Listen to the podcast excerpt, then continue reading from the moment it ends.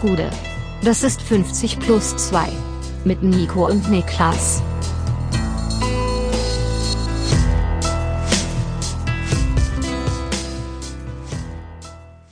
»50 plus 2 Bundesliga-Rückblick, 10. Spieltag der Saison 23-24. Mein Name ist Nico Heimer und bei mir sitzt der Mann, der gerade angesprochen, oder besser gesagt, als ich, als ich ihn zu seinem ersten Spieltagssieg bei Kickbase gratulieren wollte, eine Augenbrauen hochzog und sagte, Kemira Bobo, Kemira Bobo. Was? Was? Das ist das, was Messi zu Wekos gesagt hat. Wen guckst du an, Dummkopf? Wen guckst du an? Kemira Bobo. Kemira Bobo. Das ist mir heute wieder reingespült worden. Und ich musste, ich, dann habe ich zum ersten Mal wieder bewusst geguckt. Es ist schon kolossaler Disrespect, dass er ihn als Bobo bezeichnet und Wekos hat. wollte äh, gratulieren. Ja, ja. Das ist ja die Geschichte dahinter. Wekos wollte zu ihm gehen zu gratulieren und er sagt Kemira Bobo. Und der, der äh, Moderator oder der Typ, mit dem er das Interview macht, sagt zu ihm, Tranquilo, Leo, tranquilo. Also versucht ihn auch noch einzufangen. Aber Messi ist on fire. So wie du bei Kickbase. Gratulation an dieser Stelle. Ja, danke schön. Also noch ich ist nicht ausgezählt, denn Ja. wir nehmen am Sonntagabend auf, aber es sieht gut aus für dich. Es sieht sehr gut aus und ich habe ihn gebraucht. Ich bin jetzt, glaube ich, zweimal davor Zweiter geworden und habe mich extrem geärgert. Von daher, das ist jetzt wichtig für mich, dass dieser Spieltagssieg endlich mal glückt. Ähm, wir können sagen, es ist Vintage 50 plus Ja. 2 hier, denn wir sitzen hier an einem späten Sonntagabend. Wir nehmen auf 21.10 Uhr ist es gerade. Ja, und äh, das, das ist Vintage äh, und ist so ein bisschen der Tatsache geschuldet, dass du morgen nach Köln fährst, um bei Ed Broski auf der Couch zu sitzen. Genau. In aller Früh und deswegen nochmal heute Abend. Äh, Es ist also in aller Früh, ich glaube, ich muss irgendwie um neun am Ostbahnhof sein, aber das zu ist früh, einfach, um für uns Zeit, sinnvoll Podcast vorher aufnehmen Genau. zu können. Also deswegen äh, nochmal Sonntagabend, äh, roll it back, sagen wir. Yes, wir haben uns nochmal aufgerafft am Sonntagabend und äh, ja, ich würde sagen, gibt's irgendwas zu erzählen vom Wochenende? Weil wir Ja, haben ja gestern ja, Abend das letzte Mal uns gesprochen im Stream. Schon. Ja? Also, ich muss ja jetzt nicht äh, taggenau datieren. Nein, musst du Aber es, ich kann sagen, dass ich äh, heute endet meine sogenannte Geburtstagswoche. Ich Ja. hatte Geburtstag. Ja, das sagen. stimmt. Ich, hatte, ich wurde Kann ich geboren. bestätigen. Ich, ward geboren. Ja. Und ähm, ich bin ja lange, lange raus gewesen aus dem äh, Geburtstagsfeiergame. Ja. Komplett raus. Habe ich da wirklich in Teenagerjahren Willst du den Leuten verraten, welches Baujahr du bist? Oder? Ähm, ich bin ein äh, 92er Baujahr. okay. Das kann ich ganz offen sagen. Ja. Warum auch nicht? 92er Baujahr habe ich echt in Teenagerjahren schon aus den Geburtstagsfeiern verabschiedet. Same. Ähm, Komplett same. und ich kann sagen, ich bin zurück. I'm back. I'm back, baby. I'm back, baby. I'm muss, so back. muss ich wirklich sagen, I'm back. Äh, ich kann oder muss dazu hinzufügen, äh, wir haben ein bisschen gefeiert am Wochenende Ja. und es gab einen Menschen, der das möglich gemacht hat, Ja. der für mich das möglich gemacht Ja, hat, meinen. Geburtstag zu feiern. Ein Enabler. eine, eine Enablerin. Ja. Und es war sauschön und ich habe mich tatsächlich dann doch mega gefreut, dass es stattgefunden Ja. hat. Und es hat mich richtig vollgepumpt, erstens mit Schokobons und zweitens aber auch mit äh, vielen Endorphinen und Glücksgefühlen. Ja.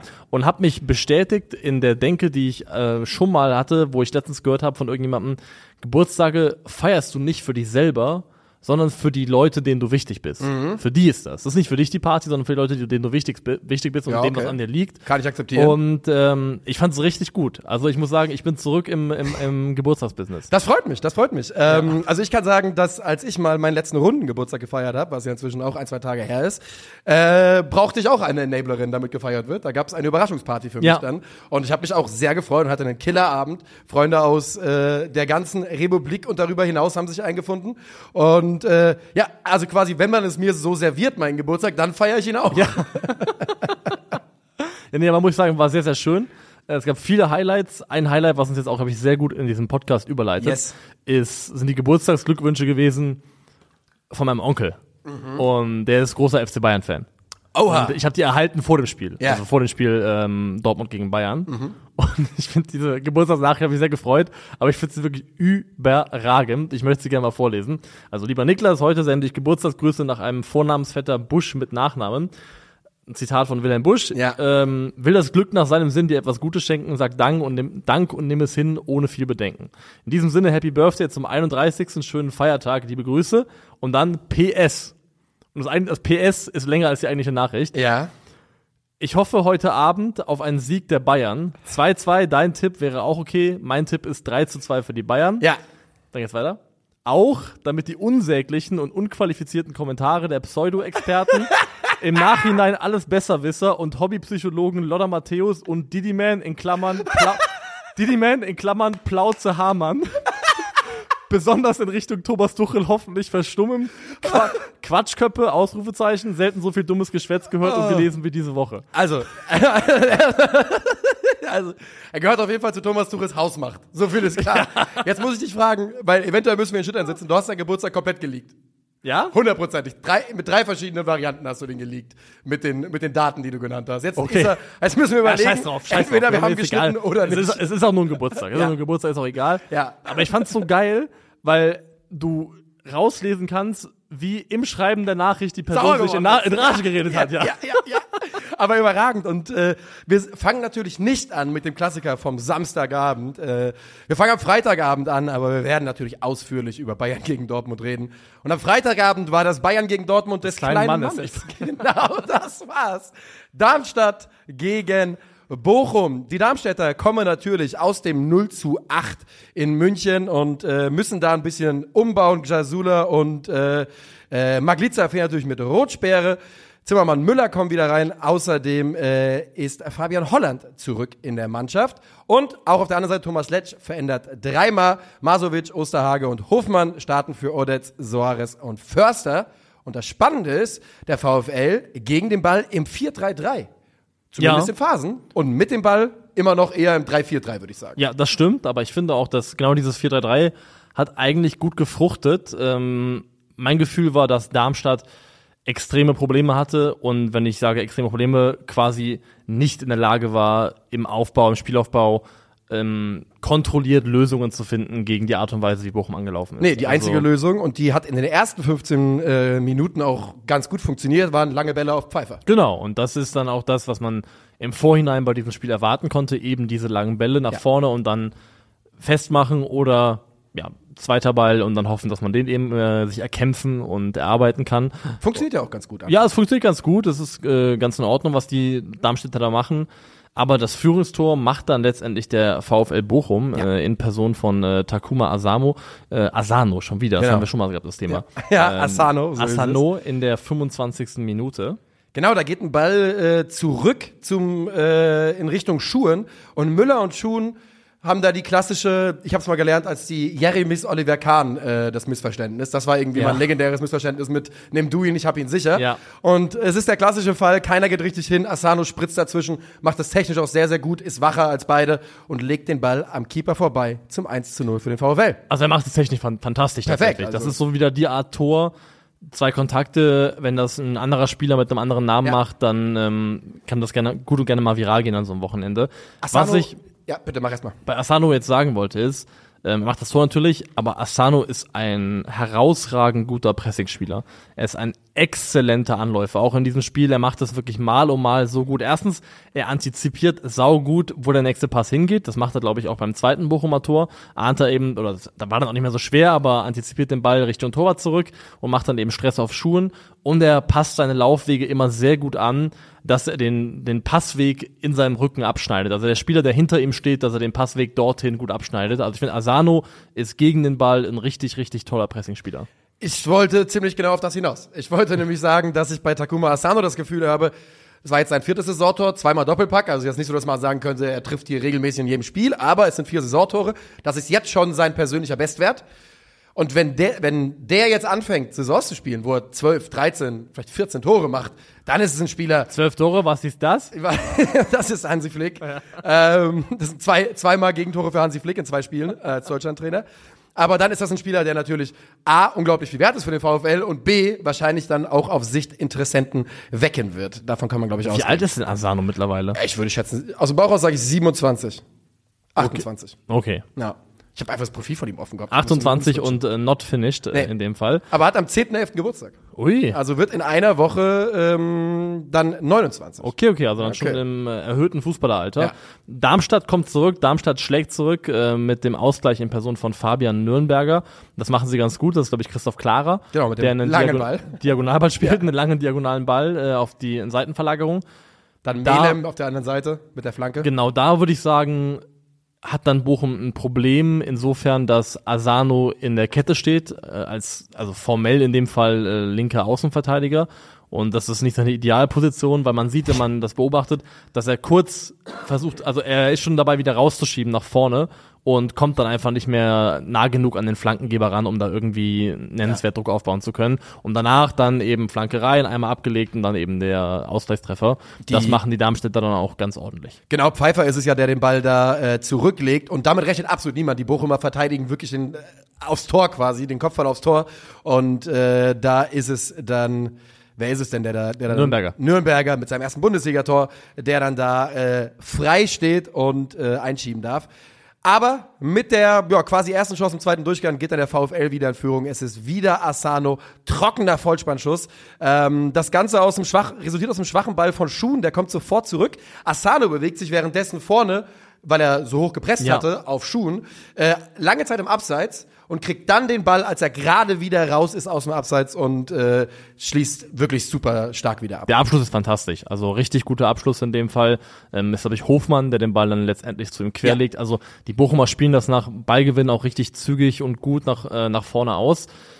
Haben aber auch den, diesen Ballverlust, klar, Schuhen macht den Fehler mit diesem Abschlag letztendlich, aber sie haben es auch provoziert. Sie haben da wirklich Darmstadt gestresst, dazu gezwungen, hintenrum zu spielen und dann auch Asano war auf dem Weg zu Schuhen, der hatte keine klare Passoption und ähm, macht dann eben dann diesen ja, suboptimalen Abschlag. Ja. Aber wirklich auch da erkämpft sich Bochum diese Gelegenheit über das gute Pressing und das macht dann in diesem Spiel, wo ja man ehrlicherweise auch sagen muss, fußballerisch so in der Gesamtsumme relativ wenig ging, Ja. ähm, da so macht das am Ende einfach einen Unterschied. Ja, äh, Gesa Gesamtsumme fußballerisch relativ wenig, trifft's ganz gut in diesem Spiel.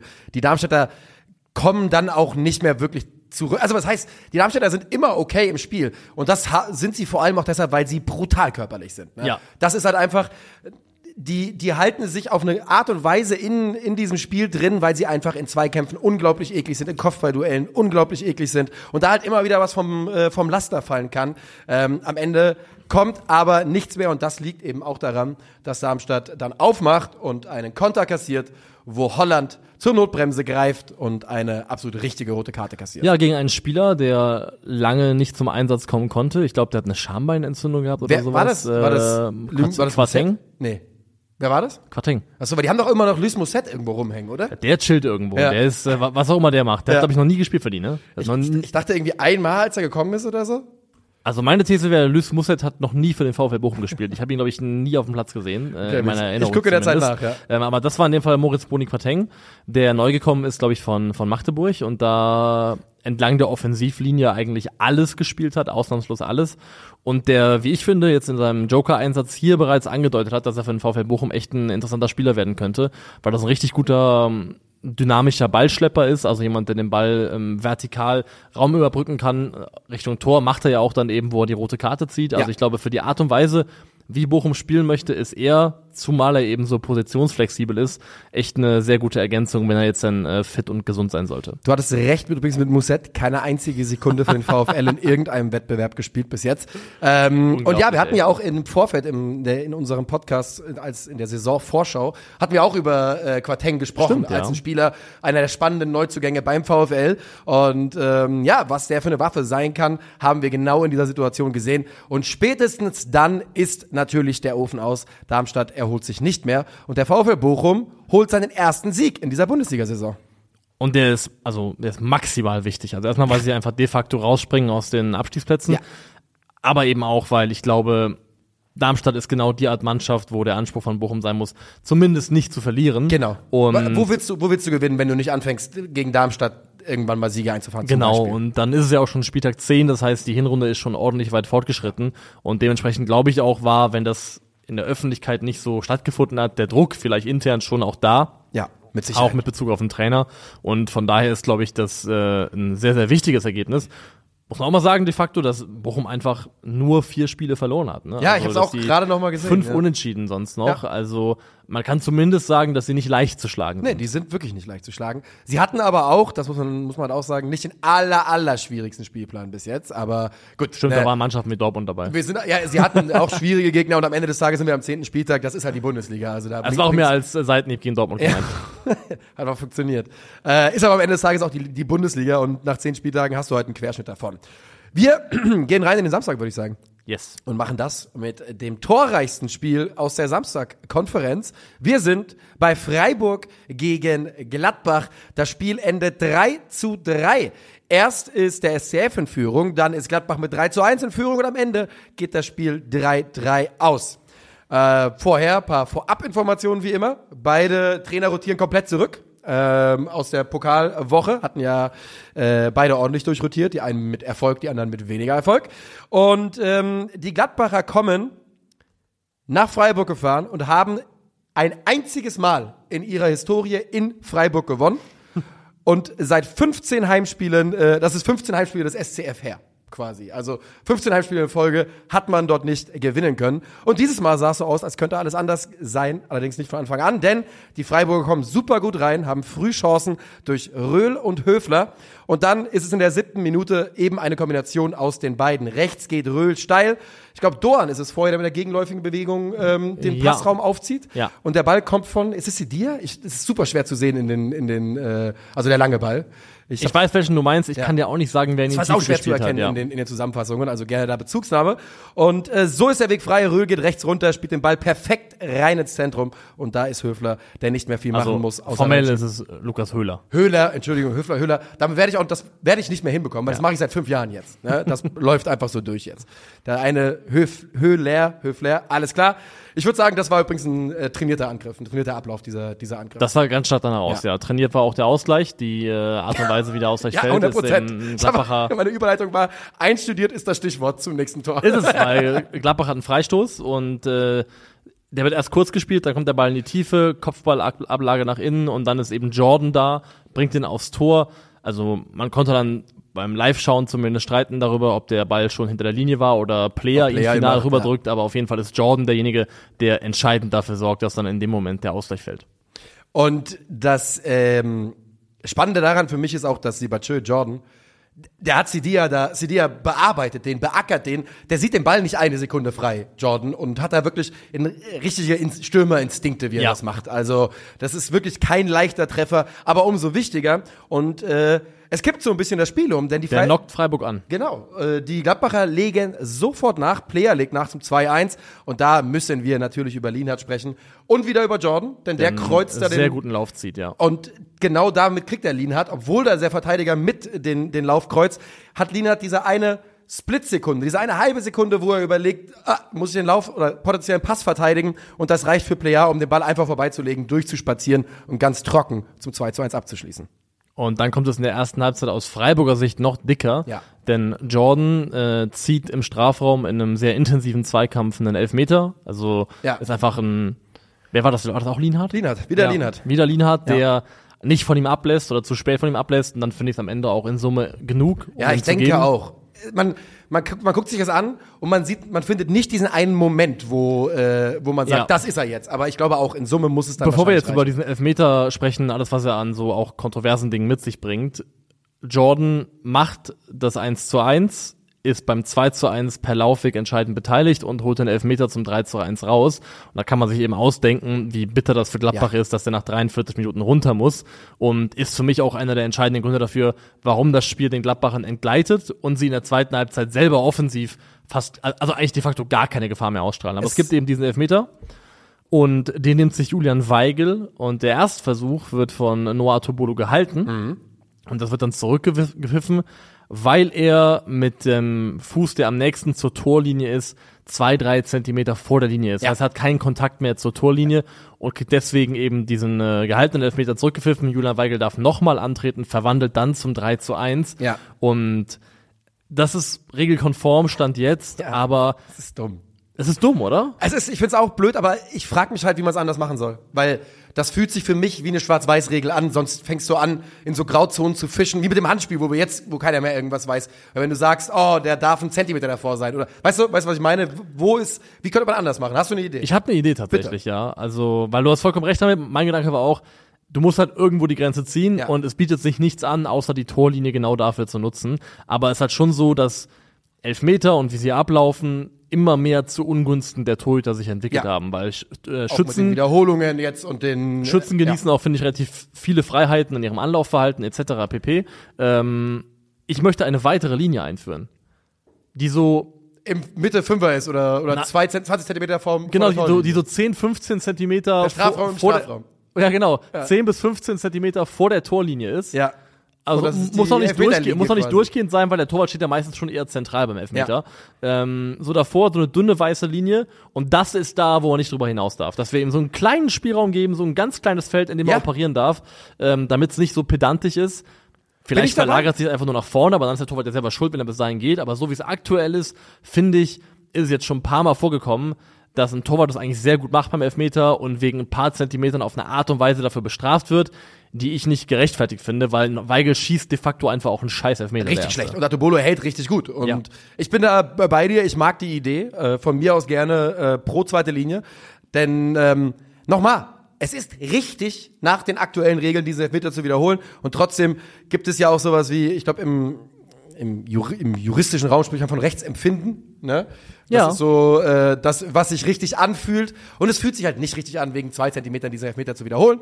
Wird er aber und Weigel trifft, trifft dann, nimmt ihn sich nochmal, muss man auch sagen. Chapeau, äh, hat dann keine Angst und trifft dann zum 3 zu 1 und aus Er ist Freiburger stärker Sicht als Ajok. ist er tatsächlich. Und aus Freiburger Sicht muss man sich da fragen, Alter, wie zur Hölle gehen wir hier mit dem 1 zu 3 in die Pause? Weil die Freiburger waren für mich in Halbzeit 1 die bessere Mannschaft. Ja, ich finde so, ab der 20., 25. kommt so ein bisschen Momentum für Gladbach auf. Ja, wir machen auch drei Tore. Das schon, aber du hast an sich recht, dass es schon, also ein 3 zu 1 als Halbzeitergebnis spiegelt das Spiel nicht gerecht wider. Das kann man schon sagen. Aber es kommt eben noch eine zweite Halbzeit und da kann man kurz mal in die Statistiken schauen. Freiburg 76% Ballbesitz laut Football in Halbzeit Ja. 2, 1,61 zu 0,07 XG. Klar, in den 1,61 ist dann später auch der Elfmeter von Grifo mit drinne. 10 zu 3 Abschlüsse. Ähm, Gladbach hat nur einen einzigen Abschluss in der zweiten Halbzeit von innerhalb des Strafraums. Sie spielen gerade mal 84 angekommene Pässe, glaube ich, in der zweiten Halbzeit. Also es ist wirklich ein Spiel in eine Richtung und auf ein Tor. Und du hast es gerade schon gesagt, einer der Namen, die damit zu tun haben, ist der Ausfall von Jordan Sibachö. Denn Jordan, äh, das hat auch ein Gladbacher Verantwortlicher gesagt, und ich weiß ja nicht mehr wer, hat aber gesagt, und man hat es ja gesehen in Halbzeit 2, die Qualitäten, Bälle festzumachen in der Offensive ist uns komplett abgegangen. Und plötzlich kommt das Offensivspiel auch wirklich. Ich fand es aber auch interessant, dass äh, Seoane dann als Jordan raus muss, sich für Robin Hack entscheidet und nicht Schwanschada bringt. fand ich auch interessant. Weil das wäre eigentlich genau derjenige, wo ich Ja. sagen würde, wenn du jemanden hast, der dir Ähnliches geben kann, dann, dann Schwanschada ist vielleicht auch dann schon ein Fingerzeiger, ein Fingerzeiger in Richtung dieses Spielers. Ich finde eh auch, dass Jordan noch so spät geholt worden ist. Ist Auch auch, schon Fingerzeig, der ja. erste kleine Fingerzeig gewesen an, an äh, Schwanzara. Ähm, und so ist es, glaube ich, richtig. Doppelt, doppelt SCH. Ja. Schwanschara. Sch. Nein, nicht Zara. Schwanschara. Schwanschara. Schwanschara. Schwanschara, okay, Schwanschara.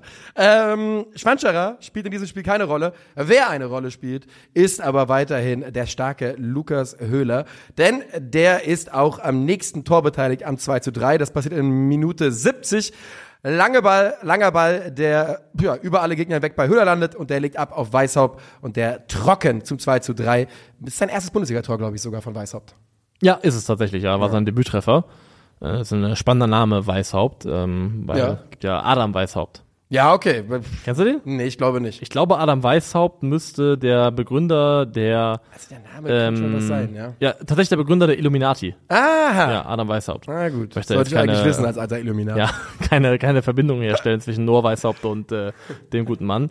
Er wird auch, Ja, wird, ja. auch, wird auch anders geschrieben in dem Fall. Äh, Ähm, ja, das verändert sich, ne? Der Mann Das ist verändert sich 1830 natürlich, gestorben, ja. so ein S findet man schon mal auf dem Weg. Das kann sein natürlich, äh, aber daran wollen wir uns nicht länger aufhalten. Nee. Es sieht trotzdem nach einem 3 zu 2 Sieg aus äh, für Borussia Mönchengladbach bis eigentlich spät in die Nachspielzeit. In der 92. wird Ja. er gegeben, ausgeführt dann in der 96. Denn äh, Borussia, also Freiburg erhält einen Elfmeter, verschuldet von Gladbachs äh, Chiarodia, Ja, genau. eingewechselt. Trifft eben jenen Weißhaupt. trifft eben jeden Weißhaupt, Weißhaupt und es ist eine äh, Ja. es ist eine ärgerliche Szene, weil es also er verhindert ja keine Torschance Nein. damit, es ist total ungefährlich, Es ist aber soft.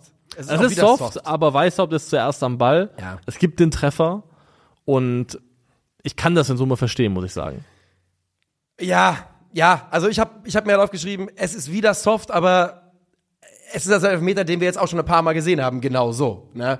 Das ist dieses, er ist vorher am Ball, dann gibt's den Treffer und auch wenn der Treffer nicht sonderlich deutlich oder sonderlich äh, doll ist oder stark ist, wird das eben gerne so gewertet und so auch in diesem Fall. Und dass Grifo in den Augenblicken dann eiskalt Ja. ist, das wissen wir nun seit irgendwie zehn Jahren in der Bundesliga.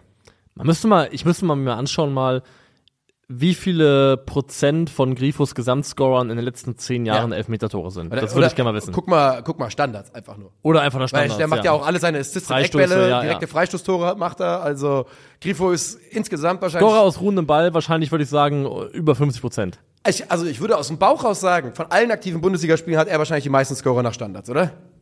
Ja, ich wüsste nicht, wer sonst mehr haben sollte. Also ich meine, Lewandowski ist nicht mehr da, der wahrscheinlich 50 Tore nach Metern gemacht Ja. hat in seiner Karriere oder so, aber könnte schon durchaus sein. Ähm, die Gladbacher gehen also nur mit einem Punkt nach Hause und trotzdem nach diesem Spiel müssen sie, also nach dem Spielverlauf können sie nicht zufrieden sein, nach dem Spiel an sich irgendwie aber dann doch schon. 4,38 zu 1,69 Expected Goals sind bei Bundesliga.de und gerade Halbzeit 2 fühlt es sich auch wirklich an wie ein Spiel auf ein Tor. Es war es ja auch. Also es war es ja de facto auch. Und ich finde, du sagst genau das Richtige.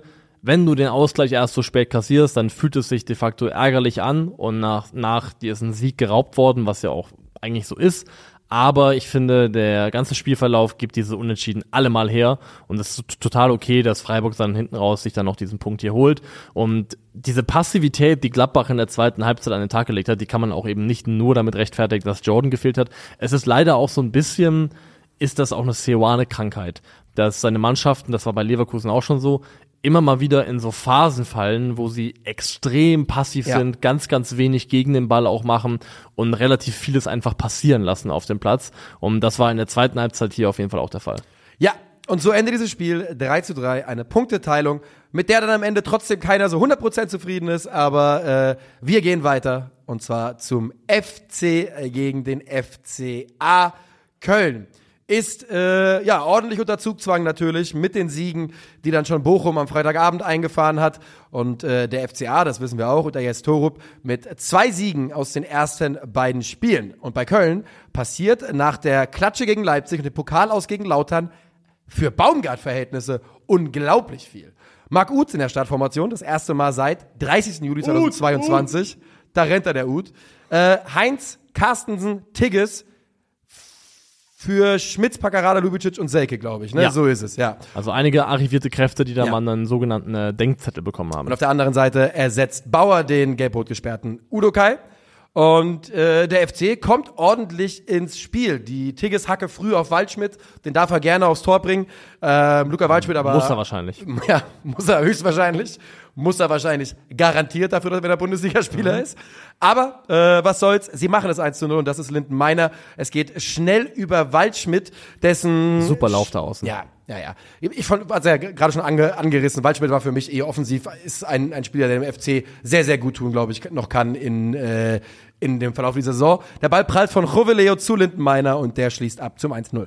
Also, Waldschmidt spielt für das, was Köln bisher in der Saison war, eine richtig ordentliche Saison. Ja. Der hat schon mehrere echt vernünftige Spiele gehabt. Das große Problem von Luca Waldschmidt ist einfach, dass er nicht, der, also, oder das Problem von Köln in Verbindung mit Waldschmidt ist, du darfst von Waldschmidt nicht erwarten, dass er der Spieler ist, der für dich das Scoring-Volume schultert, Ja. der die Tore macht, weil das ist er in seiner gesamten Karriere noch nie gewesen. Ich habe mal nachgeschaut, weil ich so ein Bauchgefühl hatte und tatsächlich Waldschmidt hat in seiner gesamten Karriere noch nie zweistellig in einer Saison getroffen. Hätte ich tatsächlich getippt. Ja. Hättest du mich gefragt, ja, zweistellig schon mal in seiner Karriere oder nein, hätte ich nein Ich glaube, neun war das höchste der Gefühle, davon waren auch drei Elfmeter-Tore. Ich glaube, äh, ohne Elfmeter hat er noch nie mehr als sechs Tore in der Bundesliga gemacht. Ähm, dementsprechend kann man das nicht von ihm erwarten. Du brauchst jemand anderes, der die Tore macht, aber ich finde, der hat eine gute Technik, der hat ein gutes Raumgefühl, bewegt sich gut, clevere Laufwege. Also ich finde auch, dass äh, Luca Waldschmidt an sich für Köln definitiv einen Mehrwert hat. Für immer einer, the one that got away. Weißt du, wir Eintracht-Fans sehnen uns ja wirklich nach Spielern, die die Qualität haben, in der Mannschaft zu helfen und länger drin zu bleiben. Und bei Waldschmidt hat es ja überhaupt nicht. Also, ne, der war ja weg, Mhm. bevor er noch einmal die Chance bekommen hätte. HSV, oder? Richtig. Äh, ist er über Freiburg zum HSV oder ist er zum HSV dann zu Freiburg? Zum HSV dann zu Freiburg. Ja. Ich weiß nämlich noch, dass der HSV irgendwie 4,9 Millionen für ihn bekommen hat und ich gedacht habe, wie kann das sein, Alter? Das war nämlich auch die Zeit, wo die Eintracht gut und gerne Geld gebraucht hätte. Aber die Augsburger, und das haben wir unter Jes Torup nun auch schon gesehen, Die geben sich bei Rückstand nicht Jedes Mal auf. Rückstand, ne? Ja, Bisher. jedes, einzelne Mal. Und zweimal gewonnen. Dieses Mal sollte es kein Sieg werden, aber ein Unentschieden sollte es zumindest doch noch werden. Es ist niemand anderes als der große Robert Gumni, Mhm. der rechts zum Solo ansetzt und kein Scheiß vier Kölner stehen lässt. Ja. Und da muss dann ist dann die Frage, ist Gumni so groß oder die, Köl die Kölner so klein? Und in dem Augenblick, wir haben viel von Robert Gumni gesehen in seiner Karriere, da müssen die Kölner das wohl ein bisschen besser verteidigen. Der Ball geht von Gumni zu Jensen, von dort zu Tietz und der bleibt in Topform unter Torup und trifft zum 1-1. Das ist eine schöne Formulierung. Tietz in Topform Form unter unter Torup. Torup, Das ja. gefällt mir sehr gut. Ähm, ja, also was Gummi da macht, das darf so nicht gelingen.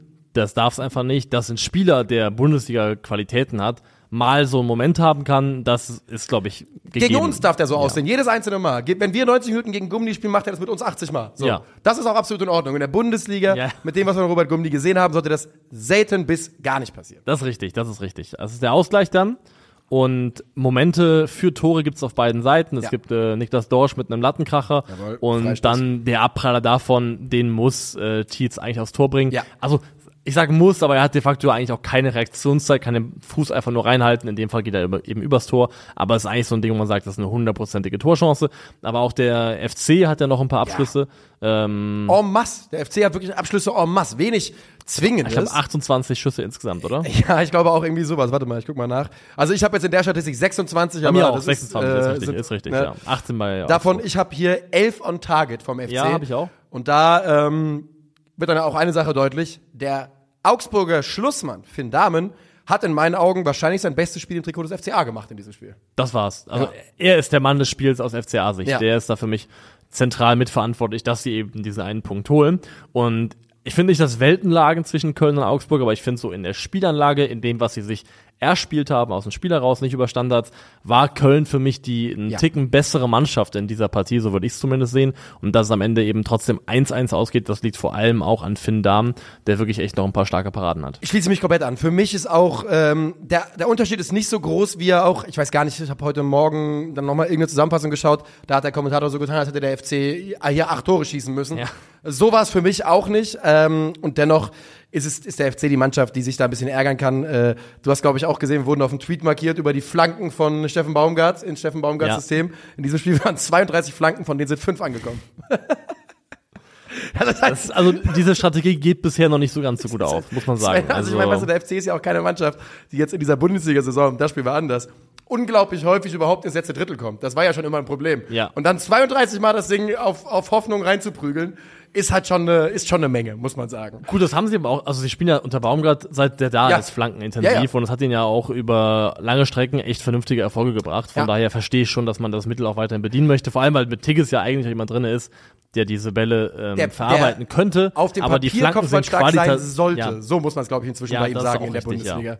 Ähm, aber ja, Ist ja auch eine Frage der Qualität der Flanken dann. Ne? Also wenn es gute Flanken sind, Auch dann ist vielleicht wahr. auch, ähm, kann man die auch schlagen. Und sie spielen ja auch, ich meine, eine Flanke ist halt eine Hereingabe von der Seite. Sie machen, sie arbeiten ja auch, und das sind die gefährlichsten Situationen, mit flachen Flanken zum Beispiel, Ja. mehr, mehrfach erfolgreich. Äh, der FCA aber, nur um es zu erwähnen, ganz spät, mit Engels ja auch noch, ich glaube in der 87., 88. Der muss eigentlich rein. Großen Chance. Der muss eigentlich rein, das ist richtig, ja. Und wenn die das, wenn, die, wenn er das trifft, dann gewinnen die wieder nach Rückstand, ergaunern sich den nächsten Sieg. Das wäre schon richtig verrückt, was Torup dann da machen würde. Aber auch so, erfolgreicher So oder so sind äh, sieben Punkte aus den ersten drei Spielen echt ein richtig guter Start für Jes Torup. Für Köln ist es ein Ergebnis der Marke zum Leben zu wenig, zum Sterben zu viel. ja. Sie müssen gewinnen zeitnah. Sie haben jetzt als nächstes spielen sie, glaube ich, auswärts in Bochum, die gerade ihren ersten Sieg gefeiert haben. Da ist schon richtig, richtig Druck drauf. Also da wird jetzt für Köln wird jetzt den Rest des Jahres, den Rest der Saison wird da immer richtig, richtig Druck drauf sein auf allen Samstag Spielen. 18.30 ist das Ähm, aber ich Bochum. finde, dieses Spiel hat so ein bisschen, vor allem nach den echt herben Rückschlägen jetzt in den letzten beiden Partien, ein bisschen Grund zur Hoffnung gegeben. Ich finde, Marc Uth und Thielmann, die gegen Lautern schon äh, dafür gesorgt haben, dass das Spiel nochmal aufging, die haben hier auch angedeutet, dass sie Qualitäten haben. Also Marc Uth ist, wenn er fit ist, und das ist ein riesengroßes Wenn, trotzdem immer noch einer der besten Fußballer in diesem Kader. Definitiv. Ähm, ich Thielmann glaube, Thielmann wird brutal wichtig für die. wird sehr, sehr Der wichtig passt sein. so gut in das Profil von Baumgart und ist ja auch einer, ein Spieler, den er eigentlich sehr gerne mag, der aber einfach jetzt mit wirklich bitteren Verletzungen zuletzt zu kämpfen hatte. Und, ich würde mich aber anschließen. Ich finde auch, weil es war dieses, das 6-0 gegen RB, dann die erste Halbzeit gegen Lautern oder die ersten 60 Minuten, die ja auch wirklich katastrophal waren. Klar, dann war dieses Comeback da mit den zwei Toren, aber eben trotzdem das Pokal aus. Und in diesem Spiel wirkte das wie eine Mannschaft, die und das war, glaube ich, wichtig für Kölner zu sehen, auch für diesen Trainer absolut immer noch brennt und Ja. kämpft und arbeitet. Und äh, das war ein schönes Zeichen auf jeden Fall ähm, in Richtung der FC-Fans, aber trotzdem natürlich, wie du schon gesagt hast, äh, ein Punkt etwas dünn für die Kölner im Abstiegskampf. Richtig dick Punkte gab's äh, für eine andere Mannschaft, die ebenfalls knietief im äh, Abstiegskampf Willst du dahin? steckt. Dann gehen wir dahin. Ja. Wollen wir da hingehen? Ja, machen wir. Finde ich gut. Mainz 05 schlägt Rasenballsport Leipzig äh, mit 2 zu 0. Und das ist definitiv Kategorie unerwartet gewesen.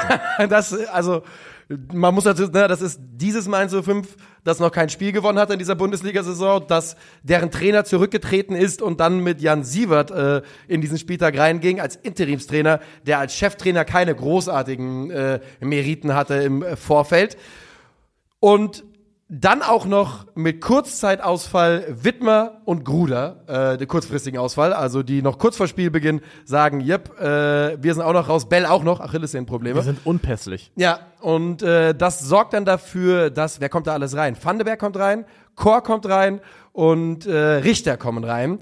Und sie bleiben, wichtige Information für alle Mainzer, die sich auf anderes gehofft haben, defensiv in der Dreierkette. Bleiben sie und in dem Fall geht das aber in dem Spiel richtig gut auf. Extrem diszipliniert von der ersten Minute bis zum Ende. Die individuellen Fehler, die Mainz in den vergangenen Monaten immer und immer und immer wieder das Genick gebrochen haben, in diesem Spiel, wie abgeschaltet. Wie abgeschaltet? Kein einziger. Also klar, die, die Kräfteverhältnisse in den üblichen Statistiken, die sind sehr, sehr eindeutig. Wir haben da äh, 68% Ballbesitz für Leipzig, sie haben äh, 82%ige Passquote gegenüber der 68% von Mainz. Aber wenn man am Ende schaut, zum Beispiel auf die XG-Verteilung, zumindest bei FODMOB, hast du 0,96 für Mainz 05 und 0,51 für Leipzig. Und Leipzig auf so wenig zu reduzieren, Ja, ihnen das so ist die wenig zu geben, Kunst in das ist die Spiel. Kunst dieses Spiels. Wenn es am Ende 0-0 geworden wäre, wäre es auch schon ein Riesenerfolg gewesen. 100%. So ist es nochmal ein i-Tüpfelchen oben drauf. Aber Leipzig, die ja letzte Woche erst Köln sechs Dinge eingeschenkt haben, dermaßen klein zu halten in der Chancenkreierung ist wirklich eine richtig große Leistung. Bei Bundesliga.de wird der XG-Wert sogar noch deutlicher geführt, und zwar mit 1,53 zu 0,44. Und man muss dazu sagen, der FSV, das war mein Eindruck, hat in Halbzeit, in Halbzeit 1 ist das Ding, ist das Ziel relativ klar. Wir wollen hier kein Tor kassieren, wir verteidigen Ja. das gut. Die haben null Ambitionen nach vorne zu spielen in der ersten Halbzeit. Das sind keine Ambitionen. Und RB, als die Mainzer merken irgendwann im Verlaufe der zweiten Halbzeit, dass von Leipzig auch nicht mehr kommt, das muss man wirklich mal so sagen, als Fernschüsse. Mehr lassen sie nicht zu. Ja. Es sind hauptsächlich Fernschüsse. Xavi hat einen, also äh, ja doch, wir sollen ja Xavi nennen, richtig. Und ähm, Raum hat auch noch einen.